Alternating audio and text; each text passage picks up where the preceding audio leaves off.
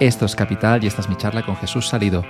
A Schopenhauer se le considera un filósofo pesimista, pero incluso ese tipo gruñón, y a pesar de los muchos males de este mundo, supo encontrar al final de sus días las cosas bonitas de la vida.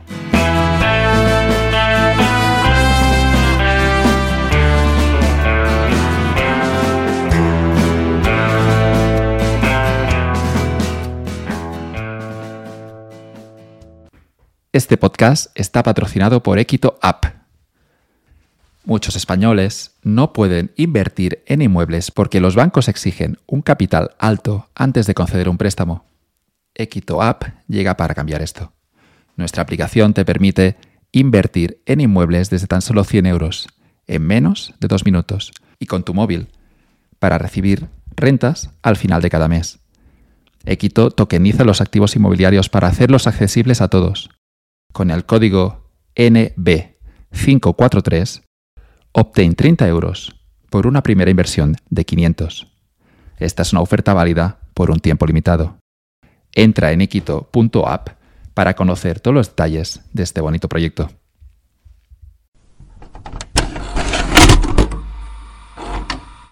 Buenos días Jesús, ¿qué tal estás? Aquí encantado de estar otra vez eh, contigo. Un placer. Viniste con Montaigne y ahora repetimos con Schopenhauer. Solo, solo te invito para hablar de zumbados. es lo que funciona y no sé, se nos da bien hablar de zumbados. No sé qué, eso, eso qué dice de nosotros mismos, pero, pero, pero bueno, sí, yo creo que es un personaje interesante eh, y que muy extremo, ¿no? Yo creo que a Schopenhauer o lo amas o lo, o, odias, no, no, hay término medio. Así que bueno, a ver qué sale. Zumbados a los que admiramos. Yo con los ensayos me realmente todavía siento una admiración enorme por Montaigne, por eso todo eso que contamos ese magnífico episodio del podcast. Y con Schopenhauer, ahora lo comentamos off the record, tienen vidas, a pesar de estar separados por, por algunos siglos, eh, tienen vidas algo parecidas en la hora de afrontar cómo vivir, ¿no? Cómo, cómo afrontar tu existencia, digamos que llegan a unas conclusiones similares.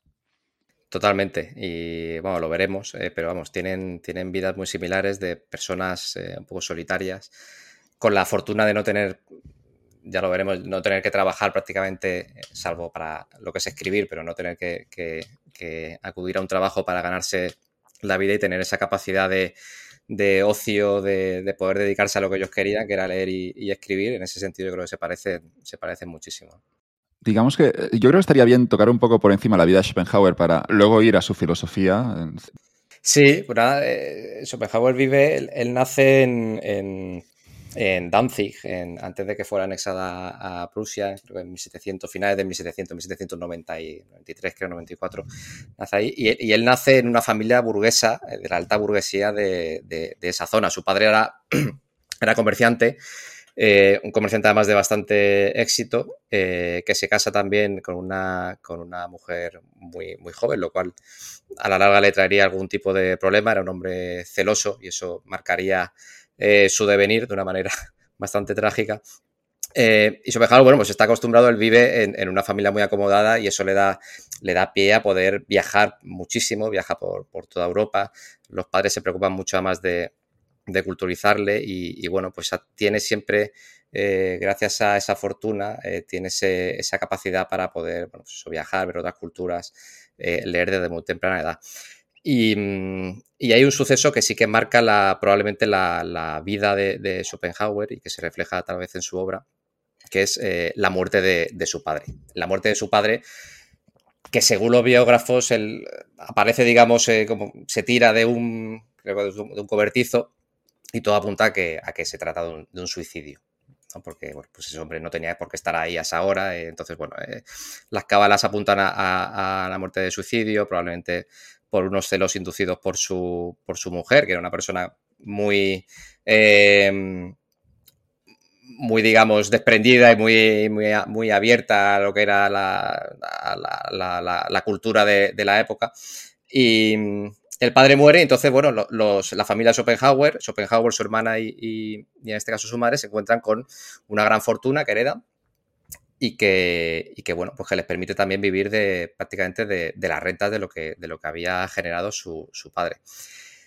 Su, Schopenhauer, digamos, tiene siempre esa, al principio, él, bueno, pues se le obliga prácticamente a, continuar la, la vida de comerciante de de su padre, ellos se trasladan a Hamburgo, él, continúa, digamos, un poco ocupándose, pero a, pero a él no, le gusta esa, vida y le da mucho la tabarra a, su madre hasta que finalmente su madre le, da esa, un poco esa libertad, le dice, le da parte de esa herencia que, le correspondía y prácticamente pues, le dice que haga lo que, lo que quiera, ¿no? Y mm, lo primero que hace es se matricula en, medicina, eh, creo que está un año o un año y medio en, medicina, no le gusta y al final acaba dedicándose y estudiando filosofía, ¿no?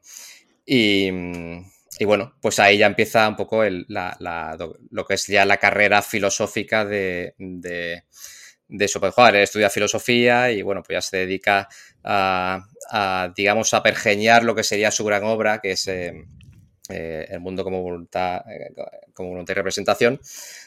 Em, y empieza un poco a, digamos, a, como digo, a, pergeñar. Tiene unas obras menores anteriores y, bueno, pero desde, muy pronto él empieza, él tiene esa visión pesimista del, mundo, sobre todo por lo que se ve, hay, unos libros, unas anotaciones, un diario de viaje, y él, eh, él se, se, compara a Buda en el sentido de que él cuando sale al exterior y empieza a ver la, ve la pobreza, ve sobre todo en Italia, en países, ve, que hay pues eso, eh, ejecuciones, le pasaba también a Montaigne, ¿no? que ve un poco la, crudeza del, mundo cuando él sale de esa burbuja suya burguesa de, de la Alemania de la época y digamos que tiene como un despertar como el que tenía Buda, ¿no? El príncipe que sale del palacio y de repente ve todas las miserias del mundo, él se, se compara muy, muy poco humildemente eh, eh, con, Buda y, ve, y, tiene esa, digamos, esa, esa, digamos, iluminación que le hace al final, eh, bueno, pues eh, pensar, esa, esa, pensar el mundo como, como, bueno, ya lo veremos, ¿no? Como, como un lugar de padecimiento y de, y de sufrimiento y eso es el hilo conductor que va, que va a guiar toda, toda su obra. Hay esas teorías que nuestro amigo Taleb llamaría vía negativa. Digamos que no hay felicidad que buscar, no hay nada en este mundo que nos vaya a satisfacer más de unos pocos segundos. Y que luego, a partir de aquí, a nivel de filosofía y de cómo vivir la vida, lo único que hay que intentar hacer es minimizar Los, la, insatisfacción, minimizar el, sufrimiento, pero que no hay que buscar esa, eso que está tan de moda hoy en día, ¿no? que es la, la, satisfacción, la felicidad, el hecho de encontrar un propósito. Schopenhauer lo da todo un poco por perdido a temprana edad. Sí, e, e, es básicamente lo que él dice en, cuando uno lee el mundo como, como voluntaria de representación y bueno, el Parera, que son las dos obras, digamos, eh, máximas de, Schopenhauer. Él lo que viene a decir básicamente es eso, ¿no? Es decir, eh, ser es padecer. Em, y por tanto, digamos, el estado natural es el sufrimiento. Uno puede tener momentos puntuales de felicidad, digamos, con valencia positiva, entonces eh, compensar esos momentos positivos con, las valencias negativas del, sufrimiento, pero digamos, la, regla general es, sufrir, ¿no? Y entonces, en ese sentido, él, lo, que, lo que propugna es que, bueno, que uno únicamente tiene una... Ser, digamos, un optimista es eh, engañarse a sí mismo y eso genera, a su vez, muchísima más frustración eh, y, por lo tanto, lo, sensato es, bueno, pues asumir que que este mundo es el, que es, que es un mundo lleno de, que el mundo es sufrimiento. Él lo compara con una, eh, en un fragmento lo compara con una colonia penitenciaria, con lo que llaman los griegos un ergasterion, ¿no? Como estamos dentro de una cárcel eh, todos somos presos y, básicamente, bueno, pues no hay escapatoria, ¿no? Entonces, tenemos, digamos, podemos tener ramalazos, podemos tener fogonazos de, felicidad, más o menos constantes, dependiendo de la vida que podamos llevar, pero, pero sí, al final, eh, el estado natural del hombre, como ya veremos en, su filosofía, y él lo argumenta muy bien, es el, el sufrimiento, ¿no? Pinta bien, yo, yo creo que aquí ya ha desconectado la mayor gente del podcast porque les estamos deteniendo a Jesús, pero no es culpa nuestra, es, ese hombre realmente que es un pesimista. Y, a pesar de ello, yo digo, no llegará ahora, vamos a plantear todo lo malo primero, pero en algún momento de esta charla, dentro de una horita quizá, veremos un pequeño mensaje de esperanza, ¿no? Eso sí que podemos hacer ese pequeño spoiler. Totalmente. A ver, eh, claro, eh, o sea, eh, una cosa no quita la otra. decir, Schopenhauer es verdad que piensa eso, pero bueno, y su propia vida fue un ejemplo de ello, ¿no? Él al final consigue ser bastante feliz, muy, razonablemente feliz, y él consigue, de hecho, tiene muchísimos en su obra publicada, sobre todo en el Parerga y en, los pequeños libros que han ido saliendo, eh, eh, digamos, eh, que han ido sacando las editoriales, pues el arte de ser feliz, el arte de aforismo sobre el arte de la vida, es decir, él sí que encuentra, digamos, al final, o sea, que la gente no desconecte, él sí que encuentra, digamos, la, la, la manera de, de, digamos, de remontar esa vida, digamos, que es sufrimiento y que eso, bueno, pues lo mejor es afrontarlo y no ponernos la, la tirita, sino afrontarlo desde, desde, un primer momento, pero desde esa realización de que, de que la vida es eso, eh, podemos precisamente afrontarla de una manera eh, más inteligente y, minimizar lo máximo posible eh, el sufrimiento, que siempre va a existir, porque es que él, él, lo explica muy bien, ¿no? Es decir, eh, incluso en la naturaleza, ¿no? Él, tiene, pone muchos ejemplos de de cuando uno está mirando un paisaje precioso, ¿no? Y, la gente dice, qué, qué, bonito este paisaje, uno cuando está en el campo y tal. Y, él lo que viene a decir es, pero claro, uno, uno ve eso y, lo que no se da cuenta es la cantidad de, bueno, pues de animales y cada uno, cuando uno va caminando y pisa... Eh, pisa las hormigas o pisa los, los, niños de hormiga y entonces eso provoca una debacle en su pequeño mundo y después eh, los animales son la tumba, los carnívoros son la tumba, otros animales, es decir, uno cuando ve un paisaje idílico lo que no ve, digamos, es el micro, eh, todos los microsufrimientos que se producen, entonces esa es la visión, digamos, pesimista de, de, de, Schopenhauer llevada al extremo, ¿no? O sea, por eso él ve el sufrimiento en todo absolutamente, eh, todo lo que, toda la, la, la, realidad, digamos, pero, pero, mm, pero sí, él, él como, como, Buda y como, como, el budismo, él llega a la realización de que, bueno, con determinados ejercicios y con una determinada manera de afrontar la vida, uno es capaz, puede ser capaz de vivir una vida razonablemente feliz y de, y de, y de bueno, y, de, y de disfrutarla, claro. Tengo uno de los fragmentos que rescata nuestro amigo Wellebeck, que le dedicó el libro en presencia de Schopenhauer. También luego hablaremos de eso porque una vez leemos este pequeño librito de Wellebeck, donde, digamos, están los fragmentos, los fragmentos favoritos. Dice que se encuentra con Schopenhauer un mm, poco por, por, casualidad a los 25 años y que empieza a devorar eh, todas sus obras. Luego veremos en plataforma, en las partículas elementales, muchos de esos elementos que yo no había conectado hasta que me compré este librito. Pero en uno de esos fragmentos, que además el cabrón de Wellebeck lo dedica a los ecologistas, esto es genial, dice lo siguiente en relación a lo que estabas diciendo. Jung cuenta que vio en Java un campo cubierto de osamentas que se extendía hasta el horizonte y creyó que debía ser un campo de batalla. En realidad eran los esqueletos de grandes tortugas de cinco pies de largo y tres de alto y de ancho, que al salir del mar toman ese camino para depositar sus huevos y son atacadas por perros salvajes, que, uniendo sus fuerzas, las vuelcan, les arrancan el caparazón inferior y las conchas del vientre y las devoran vivas. Pero a menudo en esos momentos aparece un tigre y se abalanza sobre los perros. Esta desoladora escena se repite miles y miles de veces, año tras año, para eso han nacido esas tortugas. ¿Cuál es el crimen por el que deben sufrir ese suplicio? ¿A qué obedecen esas espantosas escenas? Para ellos solo hay una respuesta, así se objetiva la voluntad de vivir. Sí, es justo lo que, justo lo que decía, ¿no? Él, él tiene otro, otro fragmento que le dedica a los, los optimistas, creo que lo tengo por aquí a mano, si quieres lo, cito textualmente. Sí, al final, al final lo que dice, bueno, de, sobre los optimistas, dice la, dice la naturaleza en general, en apariencia tan bella, y el mundo animal en particular, constata, constatan con feroz evidencia la eterna lucha por la existencia que enfrenta a todos los seres vivos entre sí. Cualquier idílico escenario natural que admiremos, de cerca se revela en su interior como una palestra de seres atormentados y angustiados que solo subsisten porque se devoran unos a otros. Cada animal carnívoro es la tumba viviente de otros. Esto es lo que decíamos, ¿no? Es decir, él, cuando, cuando, venía un optimista, ¿no? Y le, le contaba un poco el, mensaje este Mr. Wonderful, ¿no? O, eh, le contaba un poco eso, ¿no? Es decir, que, allá donde miremos, es decir, allá, donde focalicemos incluso, aunque sea un escenario, pues eso, idílico, una pues, típica escena campestre, hay seres atormentados y, y al final hay, hay sufrimiento, ¿no? Esa, esa, esa es la, lo que impregna toda la, la, existencia, ¿no? Pero bueno, me casa muy bien con, con su, con su, digamos, la, la, la, metafísica que él formula, ¿no? Que al final es, es, es precisamente eso. No sé si, si entraremos a, a, a, hablar de eso, Joan, porque no, si la gente ha desconectado ya, cuando empecemos a hablar de metafísica, ya puede ser esto No, no, la, la gente, no sé por qué, pero escuchan este podcast. No me lo he explicado todavía, pero no desconectan. Vamos a hablar como más complejo, mejor. Es, es muy interesante la metafísica de, de, de, Schopenhauer. Aparte, ha dado pie a, a muchos, eh, incluso muchos científicos la, la, están aprovechando porque es muy aprovechable para todo el tema de, de física cuántica y, y, tal. O sea que si, quieres, hacemos un repaso muy, muy grosso modo, claro, de, cómo veía Schopenhauer el, mundo, porque, mm, y citando otro autor, eh, Borges, por ejemplo, que, bueno, usará mucha gente que aprendió alemán simplemente para poder leer en, el original a, Schopenhauer y que decía, em, él decía que, si había un sistema filosófico con visos de ser verdadero, era el de Schopenhauer, eso opinaba, opinaba Borges, ¿no? O sea que, bueno, es un grande, son, no, son, no es cosa pequeña, ¿no? Schopenhauer básicamente lo que, lo que lo que opina, él, coge la filosofía kantiana de lo que es la, cosa en sí y el fenómeno. Resumiendo, eh, Kant, ¿qué decía? Kant decía que nosotros, la realidad, nosotros no somos, nunca capaces de ver lo que es la esencia de la realidad. ¿Por qué? Porque lo que vemos únicamente son fenómenos, son apariencias de la realidad. Porque nosotros, nuestro cerebro, digamos, procesa esa realidad, pero no vamos a ser capaces de, ver lo que él decía, la esencia, la cosa en sí. Yo puedo ver un perro, puedo ver una mesa, pero mi, mi, eh, como yo veo al perro, por ejemplo, si yo soy daltónico, o, o como ve el perro la mesa, mi perro la mesa, va a ser diferente.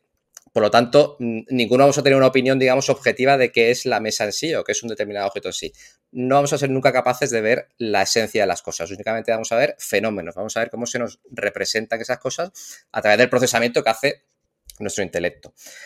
Eh, esa es la, gran aportación de Kant y Schopenhauer, que se considera heredero de Kant, eh, adopta esa, filosofía. Entonces, él, que dice, él dice, bueno, la, cosa en sí, la esencia de Kant, él la, equipara a la voluntad. De ahí va a ser el título, El mundo como voluntad y representación. ¿Qué es la voluntad? Pues la voluntad es esa fuerza que primigenia, caótica, que todos, digamos, intuitivamente sabemos que existe, porque todos tenemos esa ese sentimiento interno de, deseo, de voluntad, de algo que, una fuerza que, nos mueve, la voluntad de vivir, lo dirá, lo dirá Schopenhauer, esa fuerza, digamos, él la equipara a, la esencia del, mundo, ¿no? Pero claro, nosotros nunca vamos a ser capaces de ver esa, esa fuerza, precisamente por lo que decía Kant. Vamos a ver simplemente el fenómeno, vamos a ver la representación, de ahí, el, concepto de, de, representación. El mundo que nosotros vemos es una representación que nosotros hacemos, un procesamiento de esa fuerza primigenia que es, es la voluntad.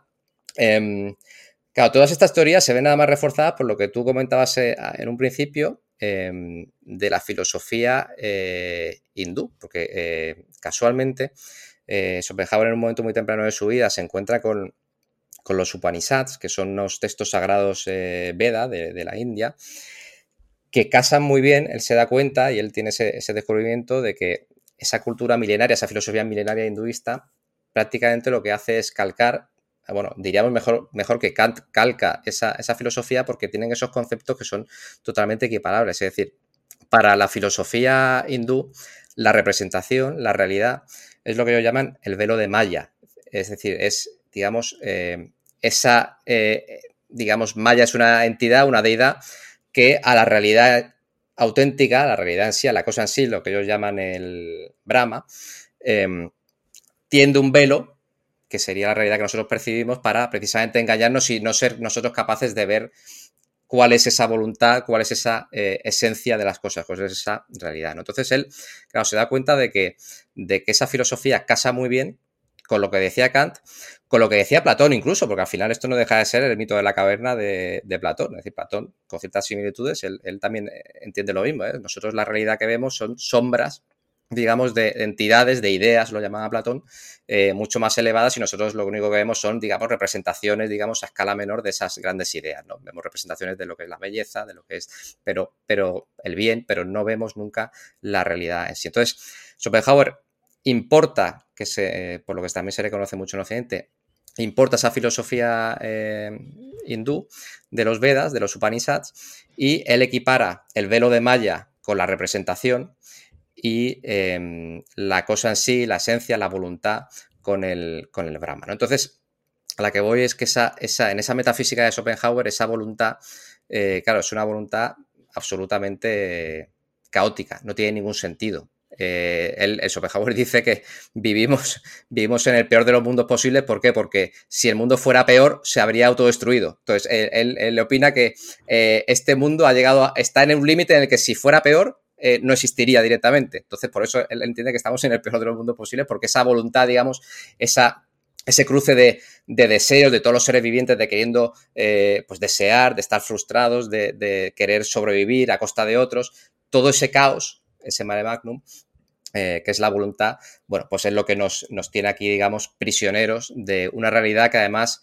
nos tenemos que conformar con ver, pues eso, la apariencia de las cosas, porque nunca vamos a llegar a ver lo que es la esencia en sí. Entonces, esa es un poco la, esa es la metafísica de, de Schopenhauer, como vemos es prácticamente un poco Kant aderezada con algunos elementos eh, hindúes, que no deja de ser Platón, como hemos, dicho, y que claro, si al final el mundo, a vista de Schopenhauer, pues esa, es, esa entidad caótica que no tiene ningún sentido y que nos tiene un poco como marionetas, ¿no? Eh, queriendo, deseando siempre, queriendo sobrevivir a costa de otros, eh, ese instinto de supervivencia, eso es lo que genera esa, esa, esa frustración constante de la que es muy difícil escapar.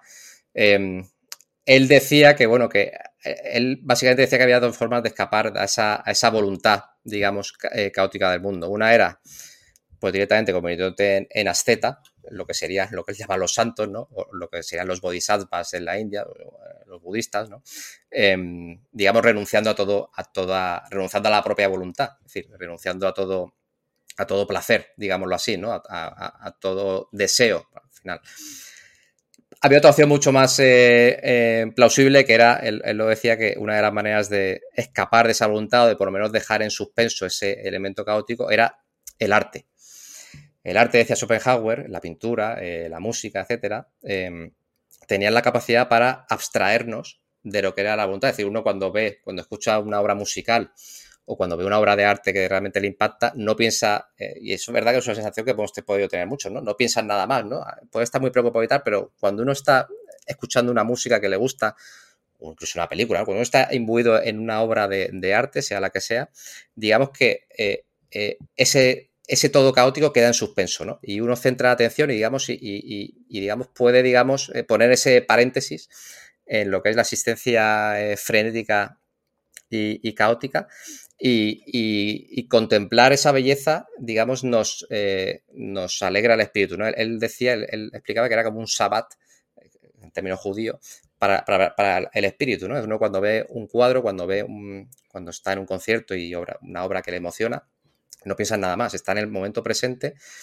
Y él dice que, el artista realmente eh, lo que hace es representar, y coja Platón, un buen artista lo que hace es representar en la obra la idea platónica de eso que quiere representar. Es decir, si un artista eh, quiere representar la belleza y hay un cuadro, el Moisés, por ejemplo, o algo que nos conmueve, a nosotros nos conmueve porque, digamos, eh, estamos estableciendo una línea directa con la idea de belleza, digamos, eh, platónica. O sea, si es un buen artista, la obra es tan bella que nos conecta de alguna manera a esa, esa idea con mayúsculas de, de, lo que es bello.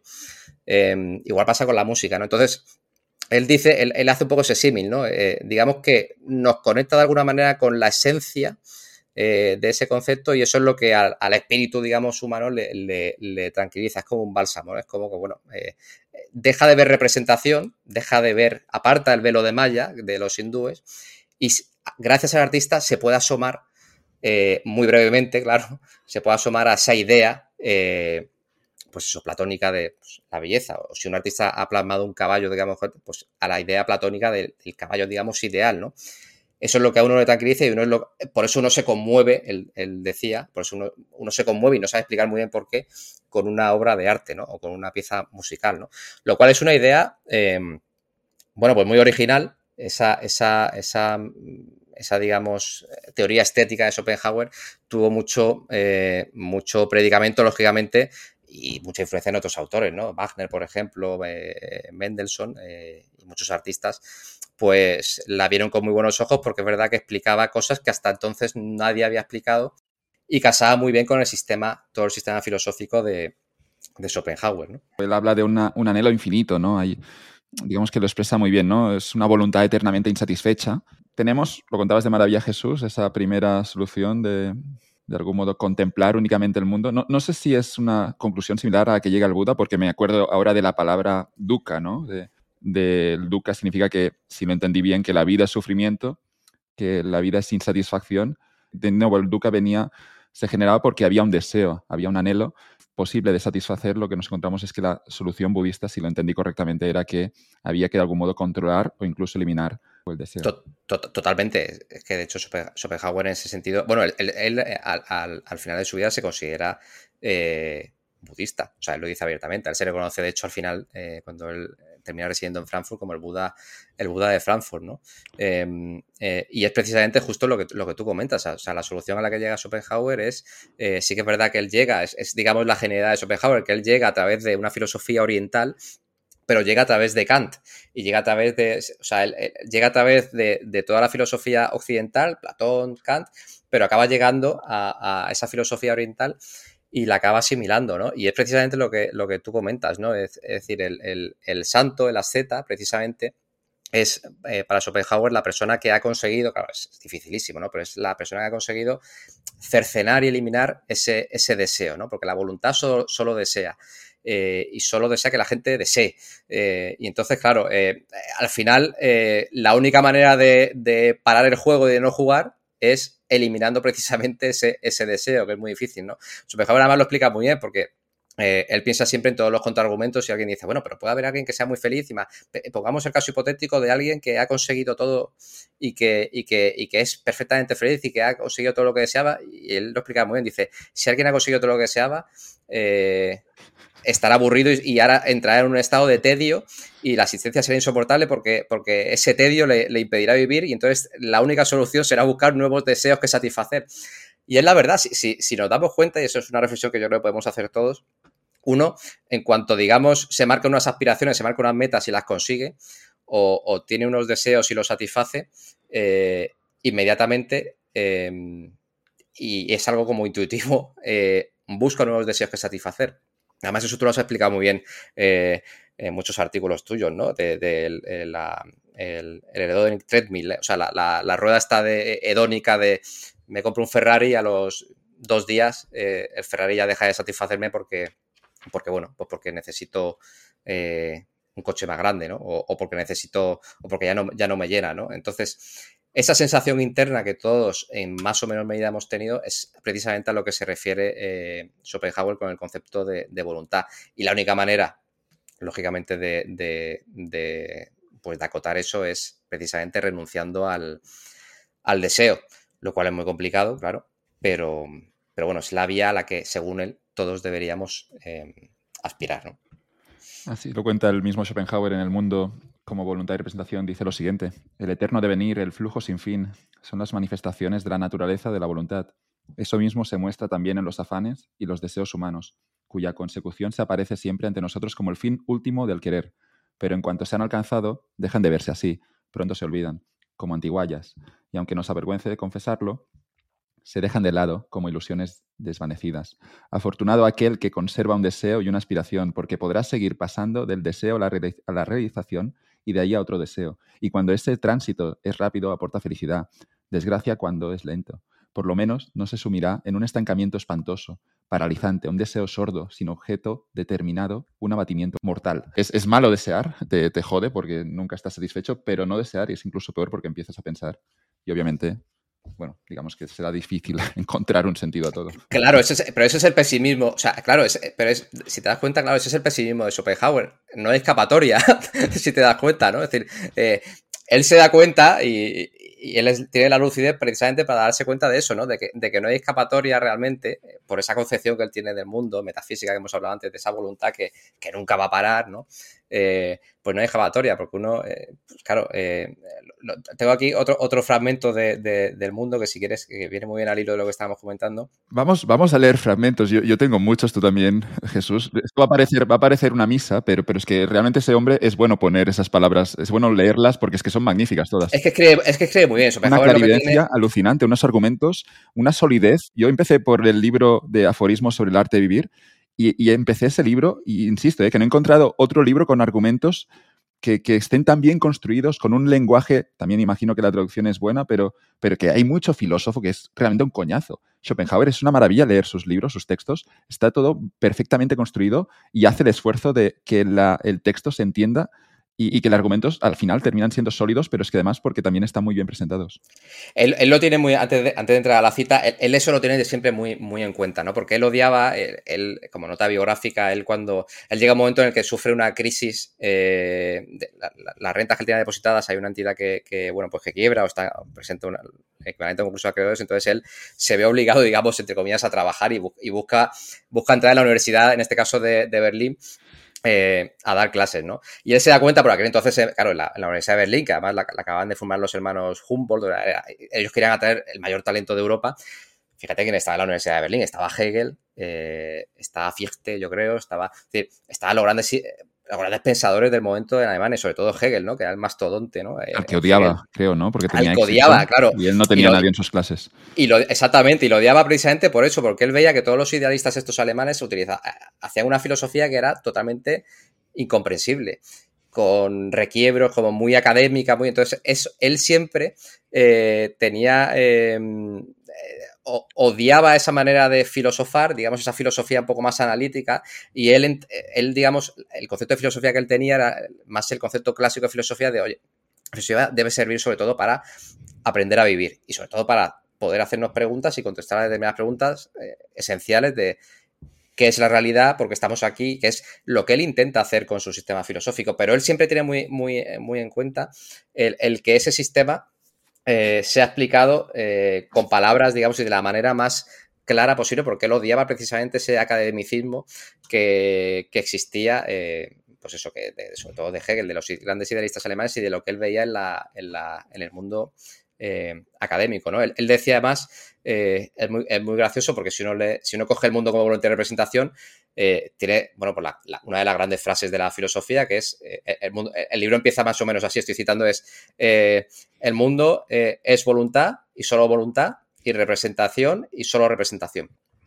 Em, y básicamente lo que viene a decir después es, y voy a dedicar las siguientes eh, mil y pico páginas simplemente a desarrollar esta frase, que es el germen de mi filosofía. Y, él lo decía así, ¿no? Él decía, eh, no sé si lo decía él o, citaba, pero decía, pobre del filósofo que su filosofía no pueda resumirse realmente en una, frase porque es un filósofo que no se va a entender, ¿no? Y, él lo lleva al extremo, es decir, su filosofía es eso y él dedica dos tomos enteros simplemente a desarrollar esa idea. Em, y, hace el esfuerzo, como tú decías, de, de, intentarlo hacer de la manera más clara posible, ¿no?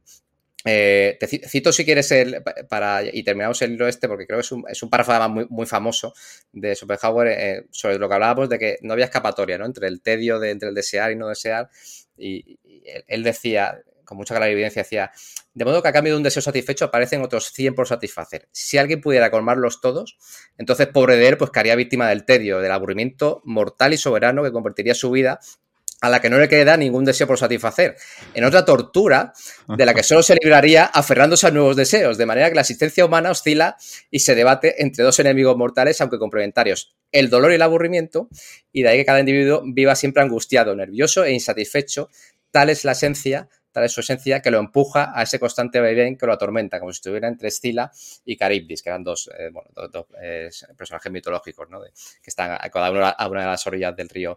Entonces, bueno, Básicamente es lo que estábamos hablando, que él lo explica, muy bien. Eh, yo no lo puedo explicar tan bien, pero en este eh, le explica muy bien eso, ¿no? El, cómo la existencia humana se debate y oscila entre, esos dos enemigos, ¿no? La búsqueda del placer y cuando uno ha, terminado de buscar todo el placer que pensaba, el tedio que le devuelve otra vez a eh, el círculo de volver a buscar ese placer, ¿no? Pues esa es, ese es el pesimismo realmente de, de Schopenhauer. Habla de un péndulo que permite visualizarlo de forma muy gráfica entre este dolor y el hastío me acuerdo de, un fragmento en el que hablaba de unos puercoespines, donde de algún modo decía que, que, estaban, que, sentían frío por la noche, ¿no? Y lo que hacían era acercarse entre ellos para no, para no sentir ese, frío de invierno. Es, y, lo fantástico es, es, fantástico porque encuentra la fábula correcta ¿no? para, para explicar esa, esa idea que tiene en la cabeza, pero dice que esos puercoespines luego se acercan para no sentir tanto el frío, que se, se hacen daño en el momento en el que se acercan pero luego vuelven a alejarse, pero cuando se alejan vuelven a sentir el frío y luego vuelven a acercarse. Y digamos que, la vida es eso. Al menos como la veía Schopenhauer, era, eso, ¿no? sí, la sociedad. Es una fábula fantástica de lo que es la sociedad. Eh, eh, dirá, dirá, dirá, esto de la sociedad. Dice, la necesidad de vivir en sociedad nacida del vacío y de la monotonía del interior de cada uno, atrae los seres humanos entre sí, pero sus numerosos rasgos desagradables y errores insoportables vuelven a separarlos. La distancia intermedia, que terminan por hallar y hace posible su convivencia, está representada por la amabilidad y las buenas costumbres. A quien no aguarda esa distancia se, se le reclama en Inglaterra keep your distance, mantener la distancia. Es cierto que esta distancia satisface solo a medias la necesidad de obtener calor recíproco, pero a cambio evita que se sienta el dolor de las púas. Quien disponga, sin embargo, de suficiente calor interno propio, hará bien en mantenerse alejado de la sociedad, para así no molestar ni ser molestado. Ya nos empieza a dar algunas soluciones.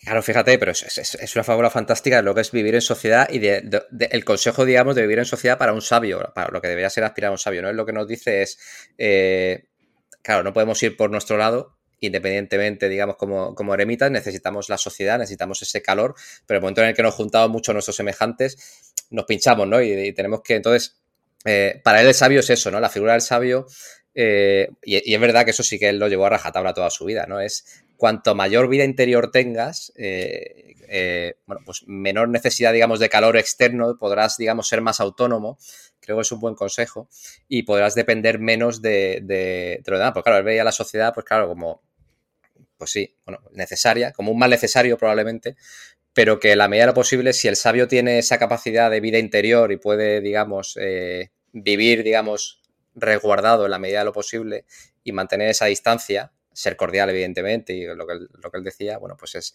es un consejo que él mantiene, eh, mantiene durante toda su obra, ¿no? Como uno de, las, de, los, de los grandes pilares para, para ser feliz, ¿no? El cultivar ese, ese yo interior muy, muy, también muy relacionado con el, con el tema del, ocio, que es un concepto que en Schopenhauer que a mí me, concretamente me, fascina, ¿no? Él, eh, y es un consejo muy aplicable eh, en la época actual, ¿no? Él hace una alabanza constante al, al, ocio, es decir, a, que tengamos, eh, a que no estemos todo el día trabajando ni pensando, sino que tengamos esa capacidad de los clásicos de lo que hablamos también muy, muy en la línea con Montaigne, ¿no? De la distinción entre, justo entre negocio y, ocio, ¿no? Otium, negotium. exacto, negotium y otium. Pues él, él, él lo trae otra vez y, lo trae constantemente, ¿no? Es decir, eh, uno no puede vivir siempre en la esfera del negotium, de negar el ocio, y lo que hace a uno humano es precisamente el, tiempo de ocio y, y, la capacidad para poder dedicarse a sí mismo, ¿no? Es un, es un consejo que él da muy recurrentemente en sus, en sus libros y que yo creo que es muy, muy aprovechable ¿no? para, para como filosofía de vida. Pienso un poco en San Exupéry, no, no sé por qué, porque no, creo que no es una frase del principito literalmente, pero, pero pienso en la figura esa del principito donde digamos que hay muchas también lecciones para vivir la vida verdadera, la vida que realmente merece la pena. Y lo que, lo que ocurre en este interesante debate entre hablar de ocio, de otium y negotium, lo, que tenemos es que yo creo que lo hablamos parcialmente en el podcast de Montaigne, que me cansa mucho a mí la gente que, que siempre habla de trabajo, ¿no? Y que cuando les preguntas, ¿y tú qué haces en tu tiempo libre? Porque ya estás cansado de escuchar sus tareas, sus, sus importantes proyectos laborales, sin desmerecerlos, te encuentras de que no tienen tiempo libre, te, te, te encuentras de que incluso eh, que como que no, no, no, saben qué hacer, ¿no? Para jugar, para, para dedicar ese tiempo al ocio. Y me acuerdo de un jefe que tuve hace ya muchos años que, estuvo dos semanas de vacaciones, regresamos en septiembre a la oficina y me había dicho que se le habían hecho eternas esas dos semanas de vacaciones y que estaba esperando regresar. Insisto, es, es una suerte tener un trabajo que te gusta y es una suerte ser bueno en tu trabajo porque también genera felicidad. Pero esa gente que no sabe disfrutar de la vida, que no sabe jugar, para mí siempre es red flag, ¿no? Es siempre una, una mala señal y intento alejarme de esos perfiles. Eh, totalmente, ¿no? Y lo hablamos, es verdad que lo hablamos mucho con, con Montaigne, ¿no? Pero eso es una, eh, es, pero es una filosofía, fíjate, que, que, que, conecta también, por ejemplo, eh, Nietzsche, ¿no? Que, bueno, Nietzsche que es heredero, bueno, llama a Schopenhauer eh, de alguna manera padre de su filosofía, ¿no? Que después se distancia un poco, él tiene un concepto, la, voluntad de Nietzsche es diferente a la voluntad de Schopenhauer, pero Nietzsche tiene una frase, muy de memoria la digo, seguramente, pero Nietzsche decía que, que él anhelaba tener la seriedad, vivir la vida con la seriedad con la que el niño juega. Em, y me parece una frase fantástica porque creo que eh, resume muy bien la, filosofía de Nietzsche, de hecho, y resume muy bien lo que, lo que debería ser probablemente la vida, ¿no? Eh, eh conectándolo con Schopenhauer, es decir, si la vida no tiene ningún sentido, si la vida es voluntad, si nunca nos vamos a enterar de qué va esto, si no tiene ningún sentido, ¿qué sentido tiene precisamente dedicarla a, proyectos, a, digamos, a trabajos que te vacían absolutamente?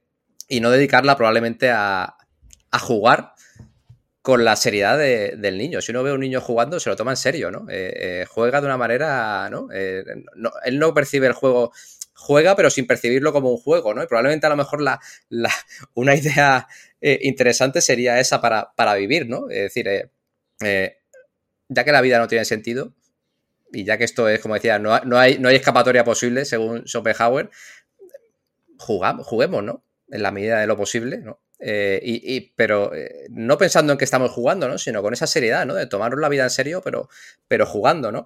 Y trayéndose, eh, y precisamente trayendo lo que decía Schopenhauer, ¿no? Eh, intentando, pues eso, disfrutar, eh, disfrutar de arte, disfrutar de una buena novela, disfrutar de una buena música, disfrutar de una buena película, incluso de un buen videojuego, ¿no? Por llevarlo al, terreno actual. Es decir, cuando uno, que, que para mí es, es, también arte, ¿no? Es decir, yo creo que probablemente si Schopenhauer hubiera estado en esta época, habría sido un defensor muy, muy, acérrimo del videojuego, porque precisamente cuando uno está inmerso en, un universo, digamos, está jugando, está inmerso, suspende la voluntad. De la manera que él veía, claro, no tiene acceso a eso, ¿no? Pero de, la manera que él iba a un museo y veía un cuadro, veía. Y, él tenía esa sensación de abstracción y de, suspender esa voluntad caótica, pues uno cuando está jugando a un videojuego, cuando está jugando a algo, eh, también tiene esa capacidad de, ¿no? de, liberar ese espíritu, de su espíritu de, ese caos, ¿no? Que es la, la, existencia y ese tedio del que habla Schopenhauer, ¿no? Creo que la vida debería ir más por ahí probablemente y, menos por, por, otros derroteros, ¿no? Debería ir más por el ocio y menos por el, por el negocio. Regresamos a la superioridad, superioridad de algunos perfiles que dicen yo no tengo tiempo para videojuegos porque tengo cosas importantes que hacer. Insisto, ¿eh? que, cada uno gestione su tiempo de la mejor manera posible, que, que trabajar también, yo quiero poner el punto de que es algo bonito, que cuando se hace bien, cuando tiene un sentido, Hmm. Eh, realmente es una maravilla trabajar bien e incluso ganar dinero, pero al mismo tiempo, no sé, es como que, hay que disfrutar de las cosas y hay que, y hay que jugar, ¿no? Que es algo que se nos olvida, que de pequeños lo tenemos muy claro, pero después por, por reglas culturales también, digamos que, y además también porque nos hacemos mayores, pero que eso que de niños hacíamos de forma automática, de forma natural, que era simplemente crearnos nuestro propio sentido en este juego estúpido donde había una guerra o había un conflicto entre dos muñecos, lo que ocurre es que luego de mayores pues dejamos de jugar y, automáticamente la vida deja de ser menos interesante.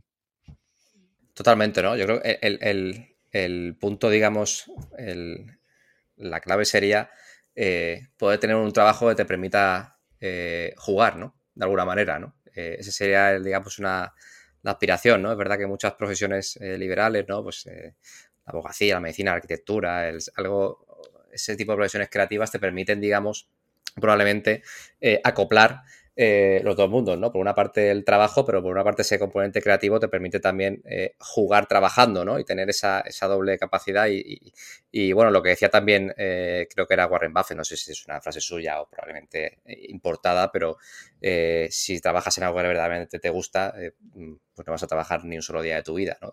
Esa filosofía yo creo que también es, es interesante y se puede extrapolar a lo que estamos hablando, ¿no? Es decir, si, si, si, si alguien consigue hacer de su trabajo de alguna manera algo lúdico, pues eh, está en el mejor de los mundos posibles, probablemente, ¿no?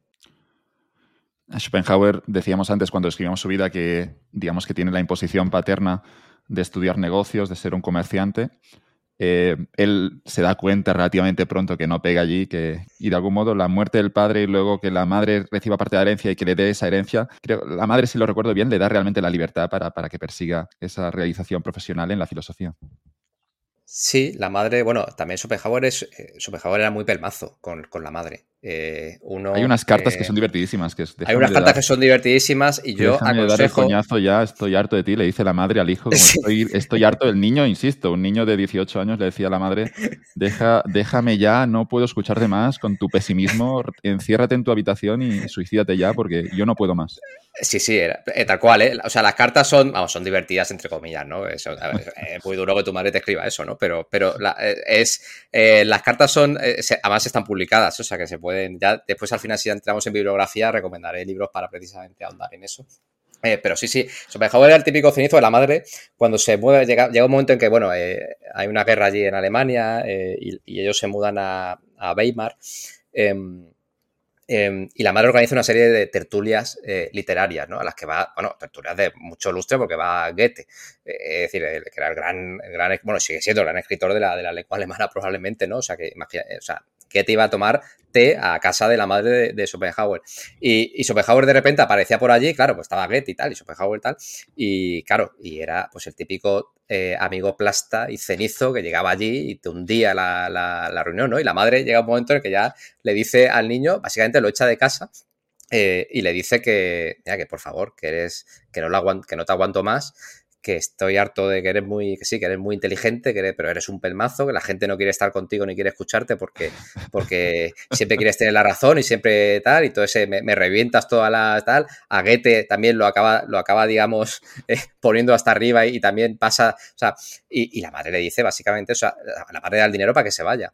Hay una carta que es demoledora, eh, eh, no, la puedo citar de, porque no la tengo aquí a mano, pero básicamente lo que le dice es algo así como Em, deseo que seas feliz, eh, pero yo no tengo por qué verlo. Es decir, em, sé feliz, pero no, voy a, no quiero estar presente en tu felicidad. O sea, no quiero, eh, quiero, quiero que te olvides y que te, y que te vayas. Lo cual es algo, claro, durísimo, ¿no? Que una madre te diga eso. Y él rompe relación con, la madre totalmente. Es decir, la madre en una de sus últimas cartas le deja, le deja la llave, le dice que recoja la llave a un vecino, no sé qué, sus cosas y tal, y, y le echa absolutamente. Y le da la, la, fortuna, digamos, la parte de su herencia para que se vaya a estudiar eh, filosofía. En parte para, para, quitarse al niño de en medio o al joven de, de, en medio. Y en parte porque es verdad que la madre siempre, es verdad que la madre siempre tenía esas aspiraciones literarias, era un poco más un espíritu libre. Y la madre sí que es verdad que se ponía más en el lugar de Schopenhauer y, veía con mejores ojos que se dedicara a escribir y a la filosofía y no a seguir la profesión burguesa de, su padre. verdad que la madre estaba un poco predestinada también a eso, pero, sí, sí, la madre se lo quita en medio en cuanto puede porque Schopenhauer se, se le hace un pelmazo insufrible. Era un adolescente emo, estoy pensando. Eh, totalmente. Eh, sí, sí, totalmente. Eh, yo me lo imagino así. me lo imagino así, ¿no? Siempre serio y ahí atormentado y, bueno, pues bueno, y, se puede ver, ¿no? Lógicamente, después no engañó a nadie, ¿no? Schopenhauer en su obra final, bueno, pues se basa mucho en eso, ¿no? En esas intuiciones que él tenía de... Él lo llama intuiciones, además, ¿no? Él, tenía esas intuiciones de joven, ¿no? De, todo lo que era el sufrimiento, tal. Eso, él lo intuía, ¿no? Él no tenía la filosofía en su cabeza todavía, pero, pero tenía esas intuiciones desde, muy joven. De hecho, uno de los consejos que, que dará a los jóvenes... Y, por cierto, un apunte sobre la madre. La madre tendrá éxito literario publicará novelas. Mucho, mucho más que él. Que, Schopenhauer, también gran parte de la frustración también de, de, este viaje de la vida es que él, digamos que termina su gran obra a los, a los 30 años, creo, y, la, publica y como que llega a casa diciendo, bueno, ya he concluido, ya he dicho lo que tenía que decir, ya me puedo morir, y se sienta un poco a esperar el éxito, ¿no? Y lo que ocurrirá es que nadie comprará ese libro, le va a costar pasta editarlo, porque además son, tomo, son tomos muy, muy grandes y digamos que el éxito a Schopenhauer le llega ya cuando es mayor, a los 60, pero a Schopenhauer ese éxito le, llega más tarde con una frase célebre luego cuando ya tiene visitantes en la puerta de casa eh, que quieren conocerle, el hombre ya con 60 años, un poco tarde, pero le llega el éxito, dice, el Nilo ha llegado al Cairo. Sí, eh, es una gran frase, sí. Sí, efectivamente, Schopenhauer escribe, eh, es que el mundo voluntad de representación, su gran obra, se la manda al editor, que era también el editor de su madre, eh, que consigue el contrato básicamente por, porque su madre, digamos, habla, habla por él, ¿no? Eh, em, y, es un fracaso absoluto. Es decir, de hecho, el editor le escribe al cabo del tiempo una carta diciendo que, tiene los libros ahí en el almacén y que lo va a dedicar a, reciclaje, porque no vende absolutamente ninguno, ¿no? Y no le llega el éxito a Schopenhauer, después él reedita otra vez su obra, mete un tomo adicional, eh, la gente sigue sin comprarlo, se lo manda a Goethe para que haga una reseña, Goethe pasa de él también, porque piensa que es un coñazo y también y no, se lo lee. Em, y al final pasa, llega... pasa de él porque en las reuniones con la madre el tipo era, debía ser antipático, que eso, hay una idea de, network, de, de, networking aquí, ¿no? Que si tienes a Goethe enfrente, trátalo bien porque nunca sabes cuándo te puede ayudar. Pero le había tratado tan mal y era tan coñazo que ahora Goethe no quería saber nada de él. A pesar de que le había intentado ayudar en algún momento, incluso entrar a una escuela o algo así. recuerdo alguna escena en su biografía que había compartido carruaje con Goethe Y lo que ocurre es que, claro, luego le pide ayuda y Goethe es como, deja en paz. Goethe le ayuda, es decir, le hace cartas de recomendación. De hecho, hay, un episodio muy, muy gracioso en la biografía de Schopenhauer, eh, casi de cotilleo, ¿no? Pero eh, Goethe le, escribe una carta de recomendación. Schopenhauer edita El mundo como voluntad de representación y, lo edita, se lo manda al editor y se va de viaje a Italia, ¿no? Y se va a Italia además como una medio novia que tenía, ¿no? O la conoce allí, no sé, pero bueno, el caso es que tenía una especie de amante, una novia. Y Goethe le escribe una carta para conocer a, Lord Byron, que por aquel entonces estaba, creo que recordar, en Venecia. Y hay un episodio muy, muy gracioso porque eh, va Schopenhauer con su novia, ¿no? Por allí pasando por Venecia y de repente aparece Lord Byron, que debería ser un tipo súper apuesto, ¿no? Va a caballo, se lo encuentra a caballo por Venecia y la novia, claro, eh, se queda, dice, ah, ese es Lord Byron, el, célebre escritor eh, inglés. Y Schopenhauer en ese momento en lugar de darle la carta a Lord Byron y tener la oportunidad y tal, se la guarda y pasa de largo. Y después él reconoce una carta eh, que dice, me arrepiento ahora de no haberle dado la carta y de haber conocido a Lord Byron, pero en aquel momento tuve celos de que mi novia me, pusiera los cuernos eh, con Lord Byron, ¿no? habla mucho del, personaje, ¿no? Que era, que era eh, eh su relación con las mujeres, o sea, su relación con las mujeres daría casi para otro podcast, ¿no? Porque era una cosa bastante, es una cosa bastante que hoy en día sería, bueno, estaría canceladísimo, ¿no? Schopenhauer, ¿no? Pero, pero, pero sí, sí, Goethe, Goethe le ayuda y pasa que Goethe era un pelmazo Schopenhauer por una parte y después Schopenhauer colabora con Goethe. Goethe tenía una obra como muy naturalista de teoría de los colores, creo recordar. Había, hecho, había escrito una, obra sobre teoría de los colores, Goethe.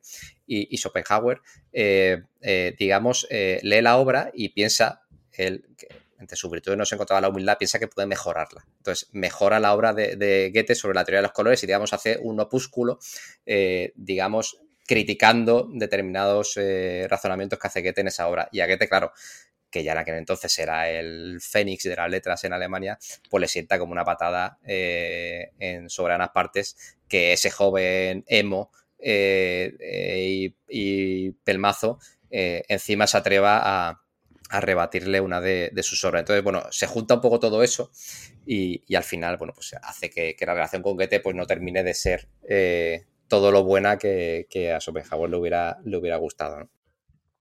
una frase que se le atribuye a Goethe, insisto que no sé si es falsa, pero que cuando murió las últimas palabras eran luz, más luz. Y la filosofía, claro, es, es un romántico, ¿no? Sí, sí. Y aquí tenemos a Schopenhauer que estaría, no sé si en el extremo, pero que no compra todas esas ideas de la vida. Sí, totalmente, claro. Schopenhauer entra ahí, entra como un elefante en una cacharrería del romanticismo, todo lo que es el romanticismo alemán y, vamos, el romanticismo que existía en Europa, ¿no? Claro. Eso se radicaliza, claro, es que está en ese entorno de los románticos, de... Eh, claro, eh, sí, él, reacciona a eso, ¿no? Eso es un, es un escritor rompedor en ese sentido. ¿Qué mierdas estáis diciendo? Pero que no veis el mundo, que no veis ahí incluso los, que, los parajes idílicos que decíamos antes. Exactamente, ¿no? Él, reacciona a eso, ¿no? y, y claro, y reacciona, claro, reacciona con dos tomos, ¿no? Con una obra de mil y pico páginas, ¿no? Entonces, claro, él, eh, pues, eh, claro, pues evidentemente el, ecosistema que había por entonces no le ayuda o le ayuda a ser, digamos, probablemente más radical en sus, en sus planteamientos, ¿no? Lo cual, bueno, pues al final termina en una obra, una obra genial, ¿no? Pero, pero bueno, sí, sí. Bueno, él publica esa gran obra, la, gente le ignorará porque todavía no era su tiempo, luego ya se, dedica a escribir esa, esa, obra menor, en comparación, según los expertos, que, es, que ya son los aforismos, Parerga. Y, tenemos, tenemos que, que, claro, esta será la obra que después, al principio, lo que prende la mecha, porque realmente el, primer éxito son los aforismos en Parerga, pero que el mundo como voluntad de representación seguía siendo ignorada y Parerga empieza a tener ese éxito comercial y a partir de aquí ya le llegará el éxito al bueno de, Arturo. Sí, Parerga al final no deja de ser una versión... Eh, digamos, de divulgación del mundo como voluntad de representación. Al final lo que es lo que hay en Parerga, digamos, exactamente, lo que hay en Parerga, digamos, es un poco pues el mundo como voluntad de representación, pero para un público, digamos, más, más general. Es un poco una filosofía más a pie de calle, pero no deja de ser, o sea, si uno lee el, Parerga completo, tengo aquí el tomo, es un tomo importante, ¿no? Eh, es una especie de resumen del, mundo, de la gran obra, y claro, es el lenguaje más accesible y es verdad que con un tono un poco más optimista, porque el Parergas tiene un tono más optimista que, el mundo, pues es el gran éxito literario que, él tiene, ¿no? Y, ya va a remolque, ese éxito que él tiene va a remolque y hace que su obra, digamos, la que sería su obra principal, que es el mundo, empiece a tener tirón, se empieza a traducir, el, tema de Inglaterra es clave, como tú dices, ¿no? Que se empieza a traducir al idioma inglés y empieza a tener mucha aceptación. Mucha aceptación también por, los artistas, lo que hemos comentado antes, ¿no? Eh, la teoría estética de, Schopenhauer es revolucionaria eh, y lógicamente habla muy bien los artistas quedan muy bien reflejados en esa teoría, porque digamos, en, todo el pesimismo, digamos, del mundo, los artistas son un poco la figura esa mesiánica que nos pueden salvar de, esta, infelicidad constante. Entonces, claro, para los artistas Schopenhauer es una mina eh, de oro porque se ven reflejados y son los grandes salvadores de, esta existencia. Entonces, Wagner, Mendelssohn, todos los grandes, grandes pintores de la época ven en Schopenhauer un aliado eh, fundamental para, su creación y para sus obras, lo cual, pues claro, al final hace que pues todo ese ecosistema, el ecosistema cultural, la gente a pie de calle, etcétera, eh, vaya generando mucha expectación a través de su obra y al final en los últimos años, como tú bien decías, el Nilo llega al Cairo y, y explota en, popularidad. E, esos, esos, libros de Parerga han sido editados en español por Alianza eh, lo tenemos en, no en un gran tomo, sino que hay muchos pequeñitos, comentábamos antes. El más famoso de todos ellos es el aforismo sobre el arte de vivir. pero luego tenemos otros, ¿no? Aforismos, el arte de insultar, el arte de... Bueno, digamos que... El arte de llevar la razón, sí. Llevar la razón, argumentos, sí, sí. Yo me los he mirado, eh, pero sobre todo el, arte de conocerte a sí mismo, yo creo que es una muy buena introducción a, a Schopenhauer. Yo creo que es... Porque además es un libro relativamente breve, y, yo creo que es menos unas páginas aquí en medio que realmente sí que hay un poco de, teorías de, la, de, la, reputación y habla de un poco desde la óptica del siglo XVIII de los caballeros y las damas, pero tiene unas páginas, unas 50 páginas iniciales, también un cierre espectacular que yo creo que si alguien no ha leído nada de Schopenhauer, para mí es el, aforismo sobre el arte de vivir la vida, yo creo que es, que es una maravilla. Sí, probablemente sería la obra que yo elegiría, ¿no? Eh, esa, y después hay otra obra eh, que es el arte de ser feliz, que se parece mucho. Al final son ediciones que, en este caso, creo que además las dos las hace eh, Volpi, que recopila. Eh, Volpi es el italiano. que, Volpi, va, que, va, recopilando, sí. Eh, y lo hace también. Es el arte de ser feliz. Hay otra que es un libro incluso más fino todavía, tengo aquí, em, que también va en esa misma línea. Son, creo que son 300, 300 máximas en las que Schopenhauer, digamos, son 300 reglas o 30 reglas, 50 reglas, no, 50 reglas, en las que Schopenhauer, digamos, también se expresa un poco la filosofía, la ética, sobre todo, más que la metafísica, no entra en consideraciones, sino, sino habla más de, la ética y de la teoría estética. Eh, y, la verdad es que está muy bien, son libros muy finitos, Schopenhauer escribe muy bien, eh, que esa es la verdad, o sea, no hay que tener miedo a, acercarse, aunque sea un filósofo alemán y de, bueno, ya de, otro siglo, Schopenhauer escribe con una claridad eh, contundente y es una prosa que, la verdad es que eh, da gusto leerla. De muchos escritores, de hecho, Borges queda aprendido, eh, Tolstoy era otro de los escritores que, estaba absolutamente embelesado con, con Schopenhauer. Él, lo equipara, en una de las cartas que manda uno de sus, editores, se equipara a Schopenhauer con Jesucristo y Buda. A nivel de figura, o sea, eh, Tolstoy estaba em, absolutamente deslumbrado por Schopenhauer. Por lo tanto, yo recomiendo que la gente se, adentre eh, porque es una, es una prosa eh, que se lee fácilmente y con un mensaje, bueno, como, como estamos viendo, ¿no? Un mensaje original y, muy aprovechable. No hay salvación, pero sí que habrá unos pocos elegidos, aquellos que tengan el fuego interior, aquellos que tengan un carácter fuerte, que que podrán de algún modo, lo decíamos antes, ¿no? Podrán salvarse por un tiempo, podrán vivir una vida em, menos dolorosa. Pero Schopenhauer, eso que decíamos antes, ¿no? Que viaja por Italia, por Francia, por, Alemania y, termina viendo los horrores, ¿no? De, la época.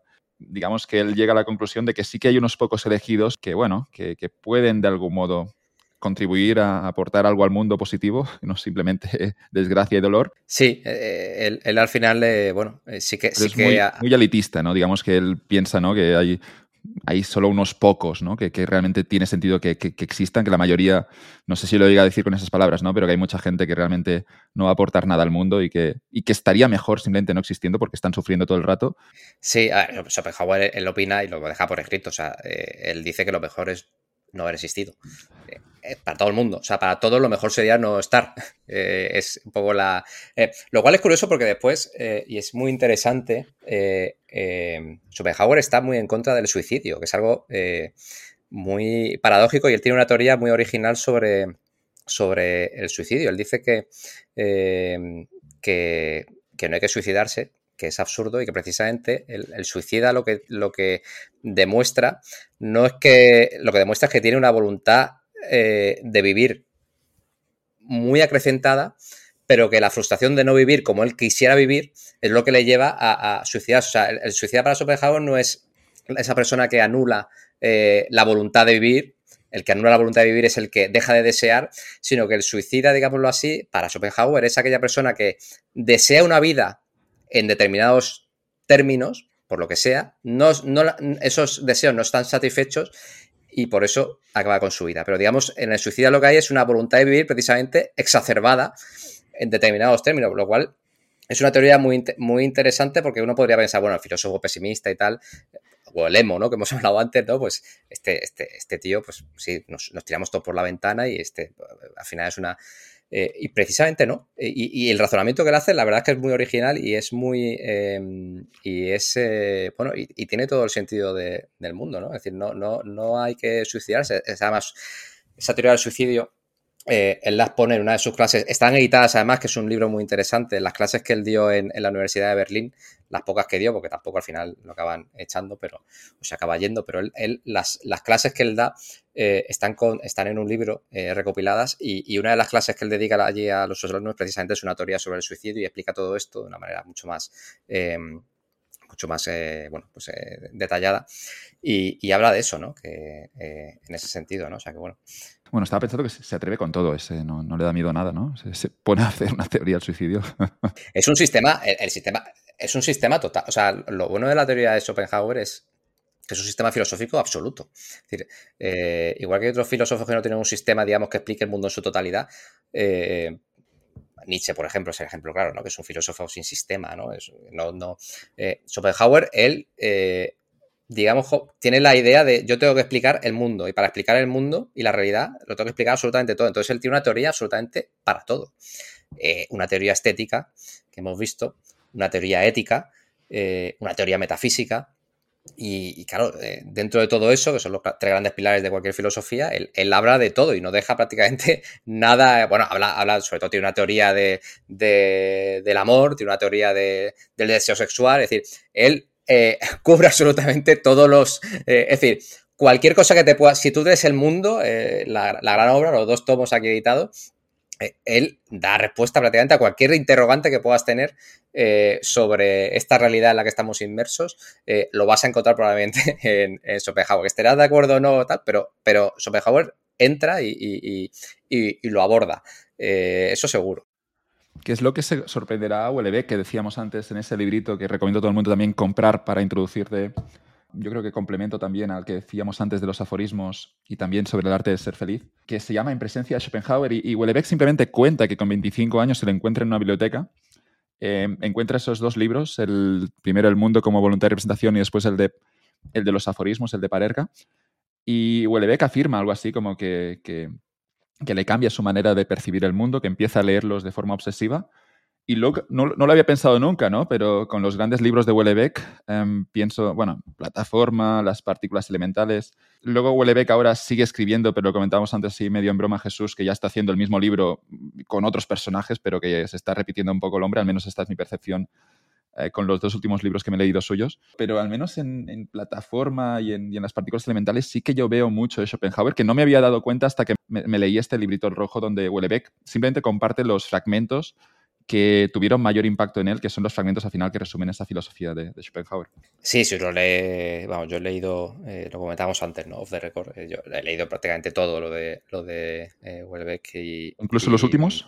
¿O ya te has cansado como yo? Menos el último que lo he dejado a medias, es verdad. Eh, ese ya se me ha hecho un poco, se me ha hecho un poco bola.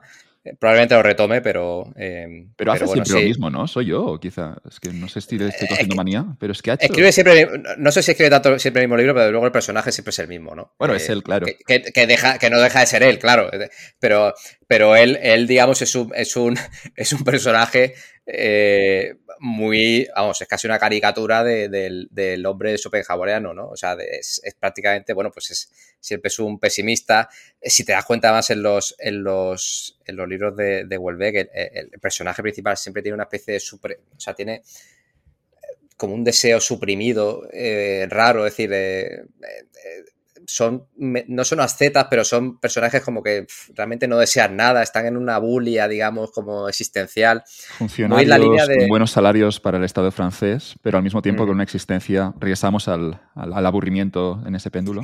Exactamente, ¿no? Están en esa parte del, aburrimiento, ¿no? Y de, y de, al final de no, querer nada ni no querer nada. Es decir, están un poco en, esa, en ese vaivén eh, muy, de, muy de Schopenhauer y, hombre, uno cuando ya se da cuenta de, que tuvo una influencia decisiva la lectura de las obras de Schopenhauer en, en, pues claro, lee, las obras del, francés desde otro, con otro prisma, ¿no? Y se da cuenta de que aparte de hacer un poco el mismo libro o de hacer el, un libro distinto, pero con el mismo personaje, ese personaje al final no deja de ser un poco una, un trampantojo de lo que sería un personaje muy inspirado en, la propia filosofía de, de Schopenhauer. ¿no? Schopenhauer eh, se destila en todos los libros de, de, de eso está claro. Bueno, es que estoy pensando en el personaje de, de Michel en, plataforma, que luego también, sin hacer spoiler de los libros de, de Wellebeck, son personajes todos que por algún momento sienten, bueno, digamos que todos tienen finales distintos, ¿no? Pero en Wellebeck siempre como que en algún momento te da un poco de esperanza y a veces, pero no siempre, digamos que lo hace durar poco, ¿no? Y luego ya todo se termina rápido y siempre regresamos a un una conclusión en esos libros que es que al final, bueno, disfruta de los pequeños buenos momentos que te da la vida porque, porque es probable que no se repitan.